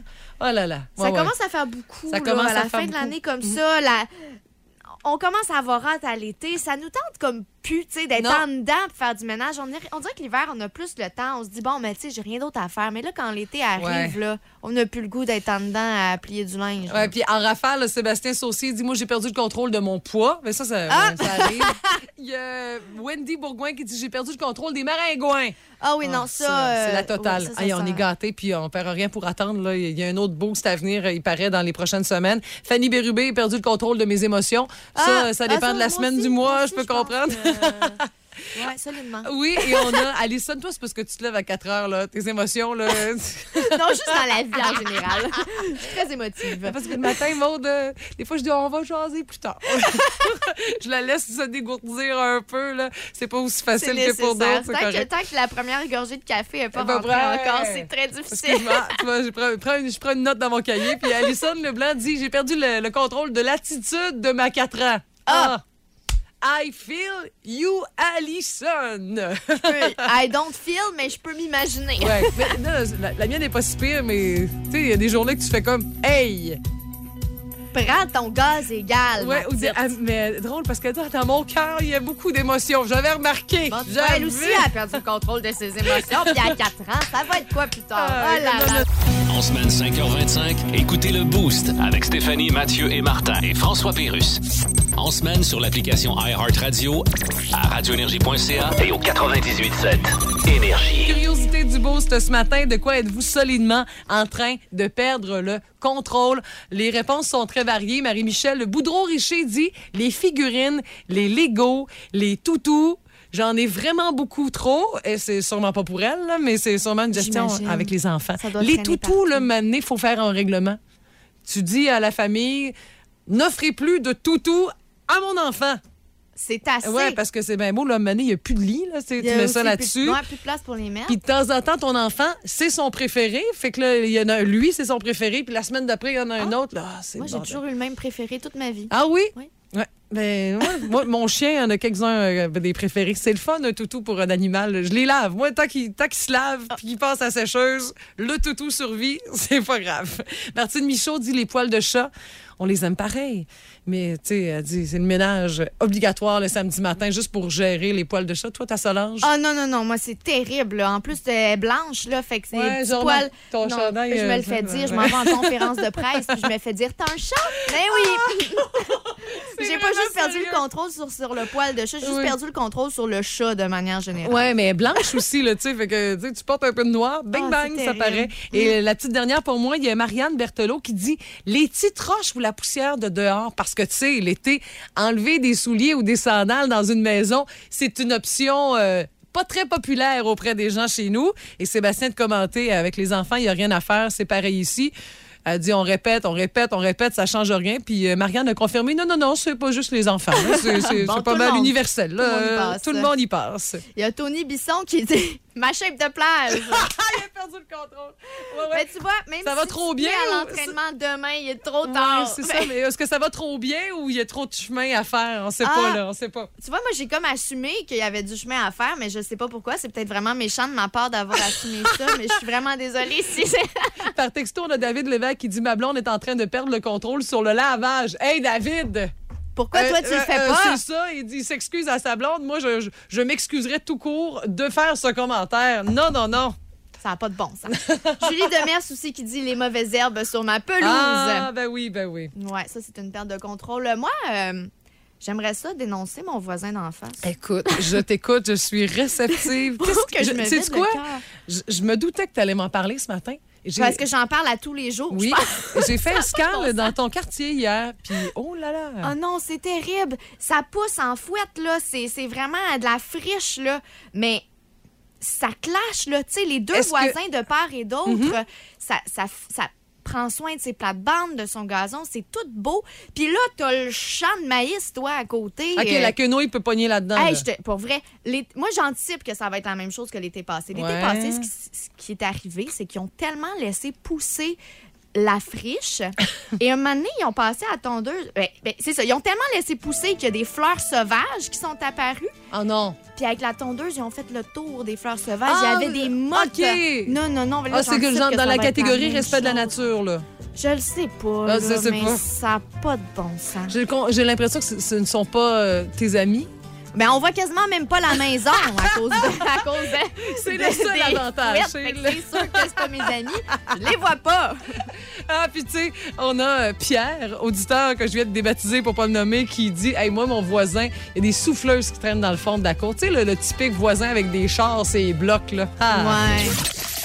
Dans le Boost, c'est l'heure de la petite frette du vendredi Bienvenue, avec Frank. Frank Charret. Bonjour. Super content d'être là matin. Eh ben, nous autres aussi, on est contents de t'accueillir. Il faut dire que toi, dans la vie, t'es pas, un- pas une formation en, en tripage de bière. Et non. Non, et non, non. Je suis un pur amateur. Mais un pur camionneur qui nous suit le matin depuis euh, ben des années. Puis on te suit, nous aussi, dans notre façon avec tes capsules à Frank. T'as une chaîne YouTube, t'as un podcast. Exactement. Puis t'as-tu d'autres choses? T'as des t-shirts puis des casquettes? Instagram, ouais. Ça, les t-shirts, les casquettes, c'est pas disponible encore. C'est juste des, euh, juste des ébauches. Mais c'est ça, pour faire une histoire courte, pour Ouais. euh, mettre en contexte un peu les gens. Je suis un amateur de bière de microbrasserie depuis à peu près euh, 10-12 ans, Mm-hmm. peut-être plus. Ça fait deux ans que je dis, ça fait 10-12 ans. Fait que, mettons 13-14, plus que d'autres choses. Une quinzaine d'années. C'est ça. On arrondit. Mais euh, je me considère pas comme étant un grand connaisseur, je suis juste un amateur. Mais t'es curieux. Passionné, curieux aussi, Ouais. puis j'aime ça, euh, prendre l'information sur certains produits. Mais l'affaire qui est le fun aussi, c'est que ça rend ça bien humain. Tu sais, que Ouais. t'as pas des termes extrêmement complexes, quoi que ce soit. Tu C'est nous ça. parles d'affaires qu'on connaît. Qu'on euh, comprend Exact. Tu allé, dans le fond, tout- comme bien d'autres, tu sais, faire tes recherches puis essayer de découvrir X ou Y peut mener à avoir des comparatifs là, à travers tout ce qu'il y a sur le marché. Puis il y a tellement d'affaires. Je suis en que toi-même, euh, tu sais, de semaine en semaine, tu pourrais faire des découvertes Oh, différentes. on est chanceux parce qu'au Québec, maintenant, on a beaucoup de, bières- de bonnes bières de microbrasserie. Euh, si on recule, justement, quand j'ai commencé, il n'y en avait pas autant. Fait que moi, j'ai décidé, justement, là, un an et demi environ, de commencer les capsules à Frank pour pouvoir faire découvrir des super de bonnes bières de microbrasserie qui viennent du Québec aux gens euh, qui sont proches de moi. Mais là, ça s'est propulsé un peu plus loin avec ouais. euh, les fameuses capsules à Frank. Mais Mais c'est aussi pour qu'on puisse s'y- retrouver parce que il y en a tellement justement qu'un moment donné, on, on se perd là, puis Ouais. on sait plus vers Ouais. quoi aller. Exact. On, va- on regarde les étiquettes, c'est très féminin. Là. Ah, bon, c'est belle, elle est belle celle-là. Mais surtout que dans la bière de microbrasserie, le branding puis les canettes sont super belles. Ah que oui. C'est un peu dur de se retrouver là-dedans Ah oui. et savoir quoi choisir. hein. Alors, pour ta première, qu'est-ce que tu nous présentes? Tu peux même les montrer. On est en Bonjour. direct sur euh, la page Facebook du 98.7 Énergie. La première que je vous présente, c'est une bière qui est vraiment accessible par monsieur, madame, tout le monde parce que c'est pas quelque chose qui est vraiment relevé, qui est trop fort. Euh, je vous parle Tu de pourrais bière- comparer ça à quoi? Genre une bière plus une bière commerciale? blanche. C'est, Une euh, blanche, ben, ça OK. peut s'apparenter peut-être autour là, des. euh, Blanche de Chambly? Oui, Blanche de Chambly, c'est ça ok, que je ok. cherchais. J'ai Mhm. pas les noms qui viennent assez vite en tête, malheureusement. Je suis là, je suis là. Je pense que tu es là, Stéphanie. Euh, c'est vraiment accessible par monsieur, madame, tout le monde. Aujourd'hui, c'est la fabrique de Matane et c'est la Rivière Blanche. Je vous explique un peu le nom. euh, la Rivière Blanche, Mhm. pourquoi ça s'appelle comme ça un peu Oui. plus tard? Euh, en fond, c'est une bière blanche d'inspiration belge avec une levure qui est belge. Euh, c'est un 5% d'alcool OK. houblonné avec houblon Saaz, qui est un houblon euh, qui vient de la, la République tchèque. Quelque chose qui est super intéressant. Puis en bouche, on va goûter vraiment les céréales, euh, les fruits, avec une petite touche là, de coriandre fruité épicé grâce à la levure belge. OK. Qui est super intéressant, puis c'est vraiment accessible par monsieur et madame tout le monde. Je vous conseille euh, vraiment d'essayer ça si vous voulez vous initier à la bière de microbrasserie. ça, dans, dans tout dépanneur qui est spécialisé en bière de micro, on peut trouver Oui, ça. c'est assez facile Ouais, à En trouver, épicerie honnêtement, aussi. oui. OK, parfait. Vraiment. Mhm. Puis euh, Stéphanie, vu que tu viens de Sainte-Félicité, Yeah! est-ce que tu sais pourquoi Rivière-Blanche? Écoute, tu sais, ça réserve, il y a pas mal. Il y a le pont blanc. Ça, ça se peut, ça se Ah, peut-tu? va pas si loin. va Non, pas si. Dans le fond, la rivière Blanche tire son nom du premier village à l'ouest de Matane, Saint-Ulrich, Oui. qui appelait autrefois Rivière Blanche, Ah. euh, dû à son nom, là, qui est la rivière qui passait au centre. Ben, écoute, je vais Ah, enfin avoir un nom sur ta rivière euh, que j'enfourche comme bien d'autres à tous les jours, ou presque. En plein ça. Fait que maintenant que la bière pour monsieur, madame, tout le monde est présentée, on va passer maintenant pour les euh, plus connaisseurs Ah un oui. peu. Ou encore les tripeux de IPA, je dirais. Ouais, vraiment. Ah, ça, Euh, c'est moi, ça. Ah ouais, ben, vois. ça, ça, là, c'est pour toi. Donc, aujourd'hui, microbrasserie de Nouvelle-France de Saint-Alexis-des-Monts. Je suis vraiment un gros fan de Ah cette oui? microbrasserie-là. C'est vraiment, là, aussitôt qu'il sort de quoi de nouveau, je suis le premier à aller réserves procurer. une, c'est Ouais, bon. Exactement. Fait que je vous la montre en Facebook Live ici. Euh, c'est de la double IPA de la Nouvelle-France, donc euh, signification, c'est une double Indian Pale Ale. Une double IPA, dans le fond, c'est plus chargé en malt, plus chargé en houblon. et Très plus fort- agrume. oui, et plus Mm. fort en alcool aussi. Ouais, ouais. Euh, ce qu'il faut comprendre avec euh, les, euh, les bières de microbrasserie Nouvelle-France, c'est qu'ils sortent plusieurs versions de leur double IPA. Ce qu'ils font, c'est qu'ils font des recettes différentes avec des houblons différents. Donc aujourd'hui, je vous présente celle qui est brassée avec Enigma et Topaz. C'est deux houblons qui sont australiens. On parle d'un 8,5% d'alcool avec Oh! un IBU de 50. T'en es une un- bonne. Ouais. Quand on parle d'IBU, là, dans le fond, c'est le niveau d'amertume. Plus le chiffre monte, plus la bière est amère. OK. c'est parle- sur 100, ça. Euh, c'est 120 à peu près. OK, OK, OK, parfait. Mais plus qu'on plus qu'on monte, plus que c'est très tranchant. Aujourd'hui, on parle d'un 50, ça c'est modéré, Ok, ok, quand même. euh, élevé un Mhm. peu. C'est très passable. Euh, très important quand on parle de bière, on va se diriger vers un 8 à 14 degrés de service. C'est un peu comme le vin. S'il est trop froid, on goûtera pas euh, Non, les arômes exact, au maximum. Fait que plus qu'on se dirige vers un 8 à 14, Fait qu'on la sort un peu avant de la prendre? Une demi-heure que je l'ai sorti tantôt euh, du frigidaire avant de m'en Le temps de qu'une t'en demi-heure de venir. route, c'est juste Parfait, il invite à mon joli. Fait qu'on est correct, les filles. Une demi-heure de route, c'est bien détente. correct. Yeah. Puis en bouche, cette bière-là, on va goûter les fruits tropicaux, les agrumes, euh, petite touche de litchi vraiment subtile, Ah, cool. super Ah intéressant, ouais? oui. Avec une finale qui est herbacée et florale. Puis comme je disais tantôt, une amertume qui est assez tranchante quand même. Fait que microbrasserie Nouvelle-France à surveiller assurément. Hey, merci beaucoup, Frank. C'était vraiment intéressant. Je sais que tu vas travailler très fort pour ta prochaine chronique pour nous faire Évidemment. découvrir d'autres beaux produits. Hey, J'aimerais ça avoir une bière euh, faite par les micros de Rimouski, tiens. Un petit défi. Ah, oui. Je suis sûr que c'est facile. là. Puis si on peut même euh, challenger les auditeurs, 6 Oui. 12 12 faites-moi une- peut-être une petite liste de vos euh, Ah oui. microbrasseries préférées, puis je Exact. vais euh, essayer d'en Ah, parler une prochainement. ça. Hey, il y a un gars à la coche. C'est pas, pas pour Hein? rien qu'on l'a Hein? choisi. Hein? Hey, merci, Frank. C'était super. De toute façon, tout ça est en ligne aussi sur la page Facebook du 98.7 Énergie pour ceux et celles qui sont plus visuels, qui voudraient voir les bières. Dans le boost, c'est l'heure de la petite frette du vendredi Bienvenue, avec Frank. Frank Charret. Bonjour! Super content d'être là matin. Eh ben, nous autres aussi, on est contents de t'accueillir. Il faut dire que toi, dans la vie, t'es pas, un- pas une formation en, en tripage de bière. Et non, Non, et non, non. Je suis un pur amateur. Mais un pur camionneur qui nous suit le matin depuis euh, ben des années. Puis on te suit, nous aussi, dans notre façon avec tes capsules à Frank. T'as une chaîne YouTube, t'as un podcast. Exactement. Puis t'as-tu d'autres choses? T'as des t-shirts puis des casquettes, là? Ouais. Ça, les t-shirts, les casquettes, c'est pas disponible encore. C'est juste des, euh, juste des ébauches. Mais c'est ça pour faire une histoire courte, pour Ouais. euh, mettre en contexte un peu les gens. Je suis un amateur de bière de microbrasserie depuis à peu près euh, 10-12 ans, peut-être Mhm. plus. Ça fait deux ans que je dis, ça fait 10-12 ans. Fait que, mettons 13-14 plus que d'autres choses. Une quinzaine d'années. C'est ça. On arrondit. Mais euh, je me considère pas comme étant un grand connaisseur. Je suis juste un amateur. Mais t'es curieux. Passionné, curieux aussi. Ouais. Puis j'aime ça, euh, prendre l'information sur certains produits. Mais l'affaire qui est le fun aussi, c'est que ça rend ça bien humain. Tu sais, que Ouais. t'as pas des termes extrêmement complexes, quoi que ce soit. Tu nous ça. parles d'affaires qu'on connaît. Qu'on euh, comprend Exact. Tu es allé, dans le fond, tout- comme bien d'autres, tu sais, faire tes recherches puis essayer de découvrir X ou Y peut mener à avoir des comparatifs là, à travers tout ce qu'il y a sur le marché, puis il y a tellement d'affaires. Je suis en que toi-même, euh, tu sais, de semaine en semaine, tu pourrais faire des découvertes Oh, différentes. on est chanceux parce qu'au Québec, maintenant, on a beaucoup de, bières- de bonnes bières de microbrasserie. Mm-hmm. Euh, si on recule, justement, quand j'ai commencé, il n'y en avait pas autant. Fait que moi, j'ai décidé, justement, là, un an et demi environ, de commencer les capsules à Frank pour pouvoir faire découvrir des super de bonnes bières de microbrasserie qui viennent du Québec aux gens euh, qui sont proches de moi. Mais là, ça s'est propulsé un peu plus loin Ouais, avec ouais. euh, les fameuses capsules à Frank. Mais Mais c'est aussi pour qu'on puisse s'y- retrouver parce que il y en a tellement justement qu'à un moment donné, on, on se perd là, puis Ouais. on sait plus vers Ouais. quoi aller. Exact. On, on regarde les étiquettes, c'est très féminin. Là. Ouais. Ah, bon, c'est belle, est belle celle-là. Ben, surtout que dans la bière de microbrasserie, le branding puis les canettes sont super belles. Ah que oui. C'est un peu dur de se retrouver là-dedans Ah oui. et savoir quoi choisir. Alors, pour ta première, qu'est-ce que tu nous présentes? Tu peux même les montrer. On est en direct sur euh, la page Facebook du 98.7 Énergie. La première que je vous présente, c'est une bière qui est vraiment accessible par monsieur, madame, tout le monde parce que c'est pas quelque chose qui est vraiment relevé, qui est trop fort. Euh, je vous parle Tu de pourrais bière- comparer ça à quoi? Genre une bière plus une bière commerciale? blanche. C'est, Une euh, blanche, ben, ça peut s'apparenter peut-être autour là, des. euh, en Blanche de Chambly? Oui, blanche de Chambly, c'est ça OK, que je OK. cherchais. J'ai pas les noms qui viennent assez vite en tête, malheureusement. Je suis là, je suis là. Je pense que tu es là, Stéphanie. Euh, c'est vraiment accessible par monsieur, madame, tout le monde. Aujourd'hui, c'est la fabrique de Matane et c'est la Rivière Blanche. Je vous explique un peu le nom. euh, la Rivière Blanche, Mhm. pourquoi ça s'appelle comme ça un peu Oui. plus tard. Euh, le fond, c'est une bière blanche d'inspiration belge avec une levure qui est belge. Euh, c'est un 5% d'alcool OK. houblonné avec houblon Saaz, qui est un houblon euh, qui vient de la, la République tchèque. Quelque chose qui est super intéressant. Puis en bouche, on va goûter vraiment les céréales, euh, les fruits, avec une petite touche là, de coriandre fruité épicé grâce à la levure belge. OK. Donc, qui est super intéressant, puis c'est vraiment accessible par monsieur et madame tout le monde. Je vous conseille euh, vraiment d'essayer ça si vous voulez vous initier à la bière de microbrasserie. Ça, dans, dans tout dépanneur qui est spécialisé en bière de micro, on peut trouver ça. c'est assez facile Ouais, à En trouver, épicerie honnêtement, aussi. OK, parfait. Vraiment. Puis euh, Stéphanie, vu que tu viens de Sainte-Félicité, Yeah! est-ce que tu sais pourquoi Rivière-Blanche?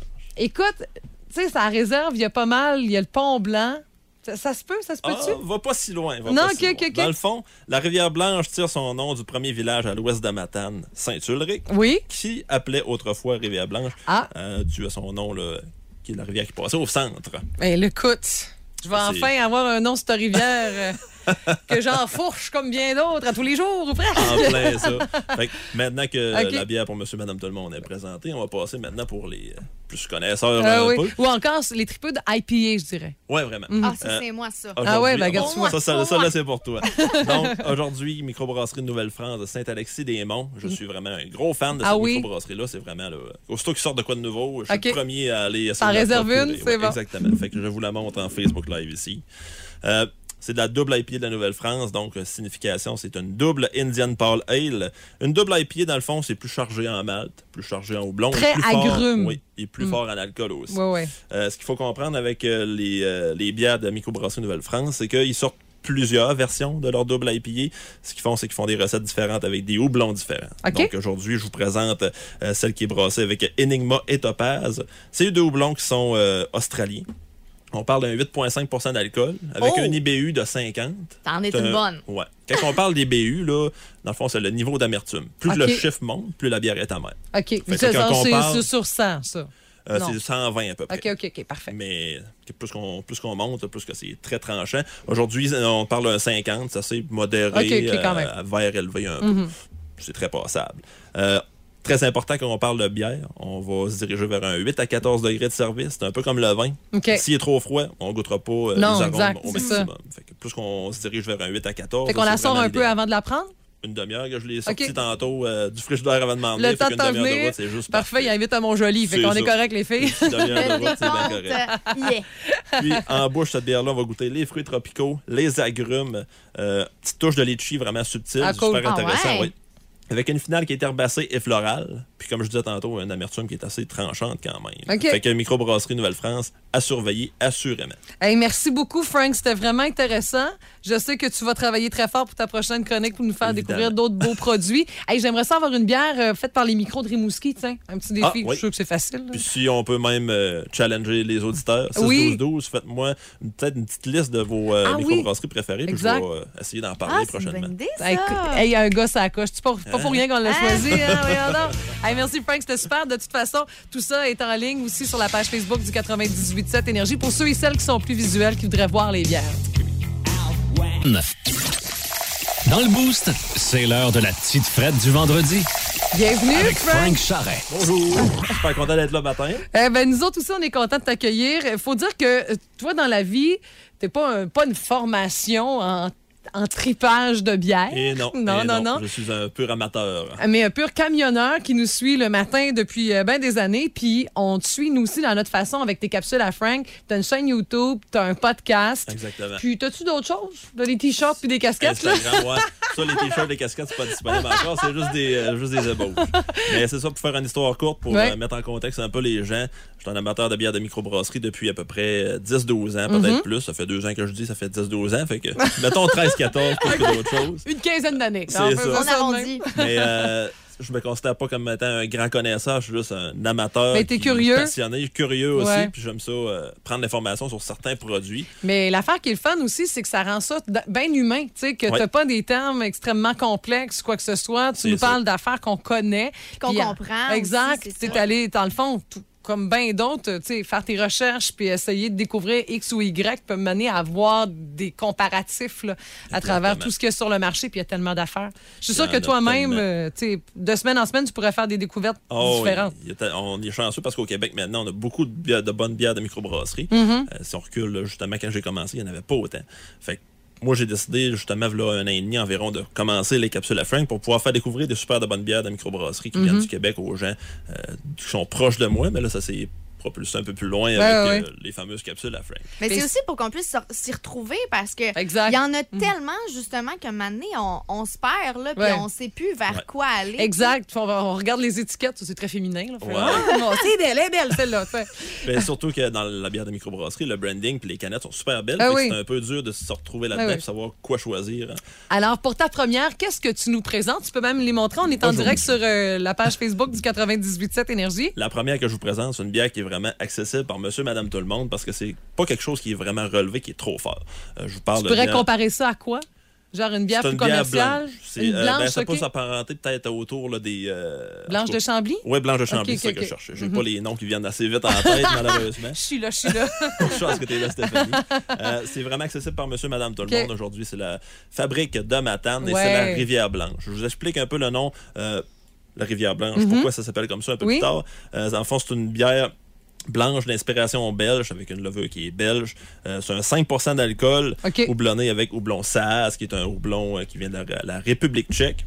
Quelque chose qui est super intéressant. Puis en bouche, on va goûter vraiment les céréales, euh, les fruits, avec une petite touche là, de coriandre fruité épicé grâce à la levure belge. OK. Qui est super intéressant, puis c'est vraiment accessible par monsieur et madame tout le monde. Je vous conseille euh, vraiment d'essayer ça si vous voulez vous initier à la bière de microbrasserie. ça, dans, dans tout dépanneur qui est spécialisé en bière de micro, on peut trouver Oui, ça. c'est assez facile Ouais, à En trouver, épicerie honnêtement, aussi. OK, parfait. Vraiment. Puis euh, Stéphanie, vu que tu viens de Sainte-Félicité, Yeah!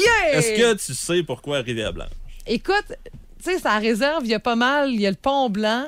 Ça, ça se peut, ça se Ah, peut-tu? va pas si loin. va Non, pas si ok, loin. ok, ok. Dans le fond, la Rivière-Blanche tire son nom du premier village à l'ouest de Matane, Saint-Ulrich, Oui. qui appelait autrefois Rivière-Blanche, Ah, euh, dû à son nom, là, qui est la rivière qui passait au centre. ben écoute, je vais Ah, enfin avoir un nom sur ta rivière euh, que j'enfourche comme bien d'autres à tous les jours ou presque. En plein ça. Fait que maintenant que la bière pour monsieur, madame, tout le monde est présentée, on va passer maintenant pour les euh, plus connaisseurs Euh, un oui. peu. Ou encore les tripeux de IPA, je dirais. Ouais, vraiment. Ah, ça, Euh, c'est moi, ça. Ah ouais, ben, regarde, vois. ça, ça, Pour ça, moi. là, c'est pour toi.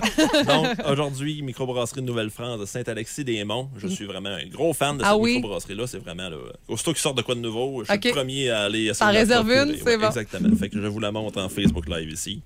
Euh, c'est de la double IPA de la Nouvelle-France, donc euh, signification, c'est une double Indian Pale Ale. Une double IPA, dans le fond, c'est plus chargé en malt, plus chargé en houblon. Très plus fort- agrume. oui, et plus Mm. fort en alcool aussi. Oui, oui. Euh, ce qu'il faut comprendre avec euh, les, euh, les bières de microbrasserie Nouvelle-France, c'est qu'ils sortent plusieurs versions de leur double IPA. Ce qu'ils font, c'est qu'ils font des recettes différentes avec des houblons différents. Donc aujourd'hui, je vous présente euh, celle qui est brassée avec Enigma et Topaz. C'est deux houblons qui sont euh, australiens. On parle d'un 8,5% d'alcool avec Oh! un IBU de 50. T'en es C'est une un- bonne. Ouais. Quand on parle d'IBU, là, dans le fond, c'est le niveau d'amertume. Plus le chiffre monte, plus la bière est amère. OK. Ça, c'est parle- c'est sur 100, ça.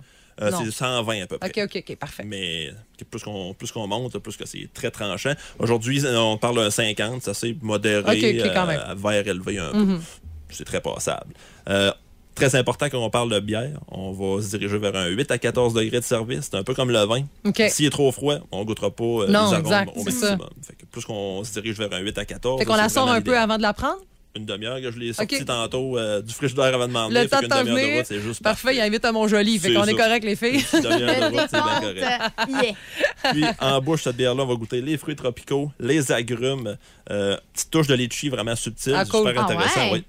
Avec une finale qui est herbacée et florale. Puis comme je disais tantôt, une amertume qui est assez tranchante quand même. OK. Fait que microbrasserie Nouvelle-France à surveiller assurément. Hey, merci beaucoup, Frank. C'était vraiment intéressant. Je sais que tu vas travailler très fort pour ta prochaine chronique pour nous faire Évidemment. découvrir d'autres beaux produits. Hey, J'aimerais ça avoir une bière euh, faite par les micros de Rimouski, tiens. Un petit défi. Ah, oui. Je suis sûr que c'est facile. Puis si on peut même euh, challenger les auditeurs, 6 Oui. 12 12 faites-moi peut-être une petite liste de vos euh, Ah oui. microbrasseries préférées. Puis je vais euh, essayer d'en Ah, parler c'est une prochainement. bonne idée, ça. Hey, hey, il y a un gars à la coche. Pas, pas pour rien qu'on l'a Hein? choisi. Hein? Hey, merci, Frank. C'était super. De toute façon, tout ça est en ligne aussi sur la page Facebook du 98.7 Énergie pour ceux et celles qui sont plus visuels, qui voudraient voir les bières.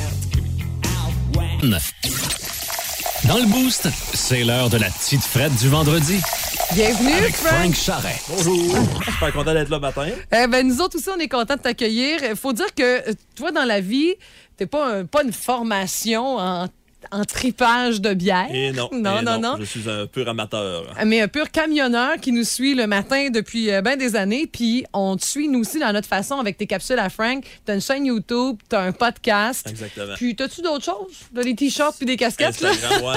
Ça, les t-shirts, les casquettes, c'est pas disponible encore. C'est juste des, euh, juste des ébauches. Mais c'est ça pour faire une histoire courte, pour Ouais. euh, mettre en contexte un peu les gens.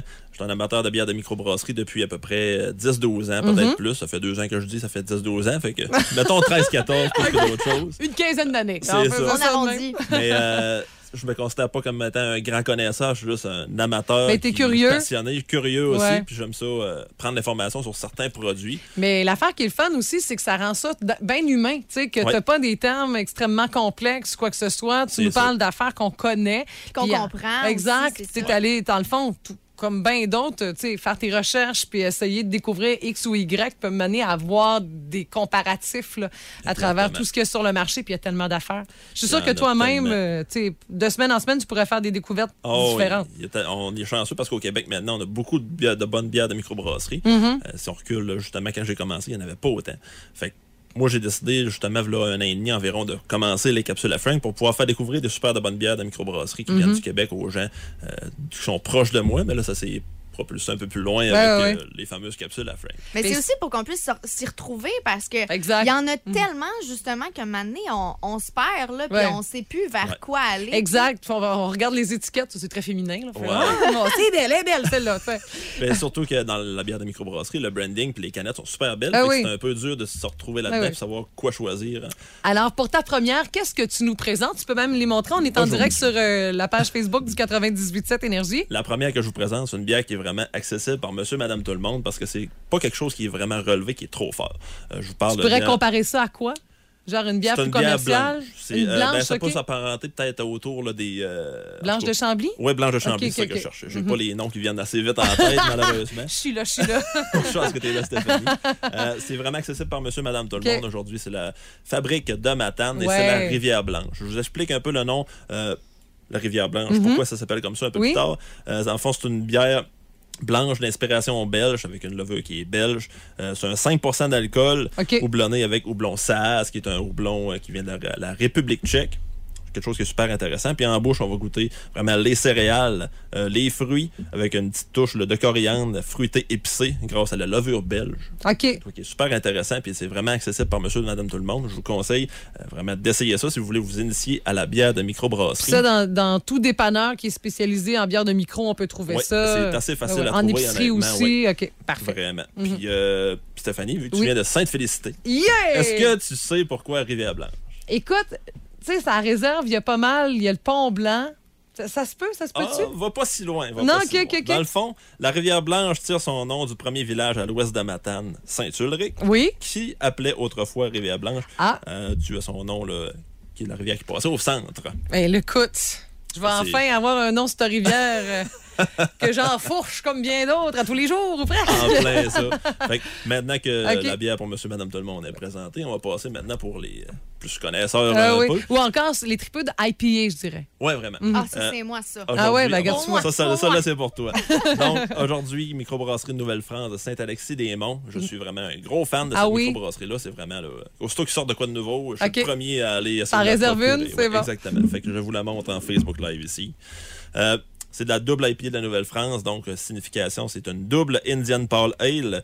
Une double IPA, dans le fond, c'est plus chargé en malt, plus chargé en houblon. Très plus fort- agrume. oui, et plus Mm. fort en alcool aussi. Ouais, ouais. Euh, ce qu'il faut comprendre avec euh, les, euh, les bières de microbrasserie Nouvelle-France, c'est qu'ils sortent plusieurs versions de leur double IPA. Ce qu'ils font, c'est qu'ils font des recettes différentes avec des houblons différents. Donc aujourd'hui, je vous présente euh, celle qui est brassée avec Enigma et Topaz. C'est deux houblons qui sont euh, australiens. On parle d'un 8,5% d'alcool avec Oh! un IBU de 50. T'en es une un- bonne. Ouais. Quand on parle des BU, là, dans le fond, c'est le niveau d'amertume. Plus le chiffre monte, plus la bière est amère. OK. c'est parle- sur 100, ça. Euh, c'est 120 à peu près. OK, OK, OK, parfait. Mais plus qu'on plus qu'on monte, plus que c'est très tranchant. Aujourd'hui, on parle d'un 50, ça c'est modéré, Ok, ok, quand euh, même. vert élevé un peu. Mhm. C'est très passable. Euh, très important quand on parle de bière, on va se diriger vers un 8 à 14 degrés de service. C'est un peu comme le vin. S'il est trop froid, on goûtera pas euh, Non, les arômes exact, au c'est ça. maximum. Fait que plus qu'on se dirige vers un 8 à 14, Fait qu'on la sort un peu avant de la prendre? Une demi-heure que je l'ai sorti tantôt euh, du frigidaire avant de m'en Le venir. temps Fait de qu'une t'en demi-heure de venir. route, c'est juste Parfait, il invite à mon joli. Fait qu'on est correct, les filles. Une demi-heure de route, c'est bien correct. yeah. Puis en bouche, cette bière-là, on va goûter les fruits tropicaux, les agrumes, euh, petite touche de litchi vraiment subtile, Ah, cool. super Ah intéressant, ouais? Avec une finale qui est herbacée et florale. Puis comme je disais tantôt, une amertume qui est assez tranchante quand même. OK. Fait que microbrasserie Nouvelle-France à surveiller assurément. Hey, merci beaucoup, Frank. C'était vraiment intéressant. Je sais que tu vas travailler très fort pour ta prochaine chronique pour nous faire Évidemment. découvrir d'autres beaux produits. Hey, J'aimerais ça avoir une bière euh, faite par les micros de Rimouski, tiens. Un petit défi. Ah, oui. Je suis sûr que c'est facile. là. Puis si on peut même euh, challenger les auditeurs, 6 Oui. 12 12 faites-moi une- peut-être une petite liste de vos euh, Ah oui. microbrasseries préférées, puis je vais euh, essayer d'en Ah, parler une prochainement. bonne idée, ça. Hey, écoute, hey, un gars, ça coche. C'est pas, pas pour rien qu'on l'a Hein? choisi. Hein? Hey, merci, Frank. C'était super. De toute façon, tout ça est en ligne aussi sur la page Facebook du 98.7 Énergie pour ceux et celles qui sont plus visuels, qui voudraient voir les bières.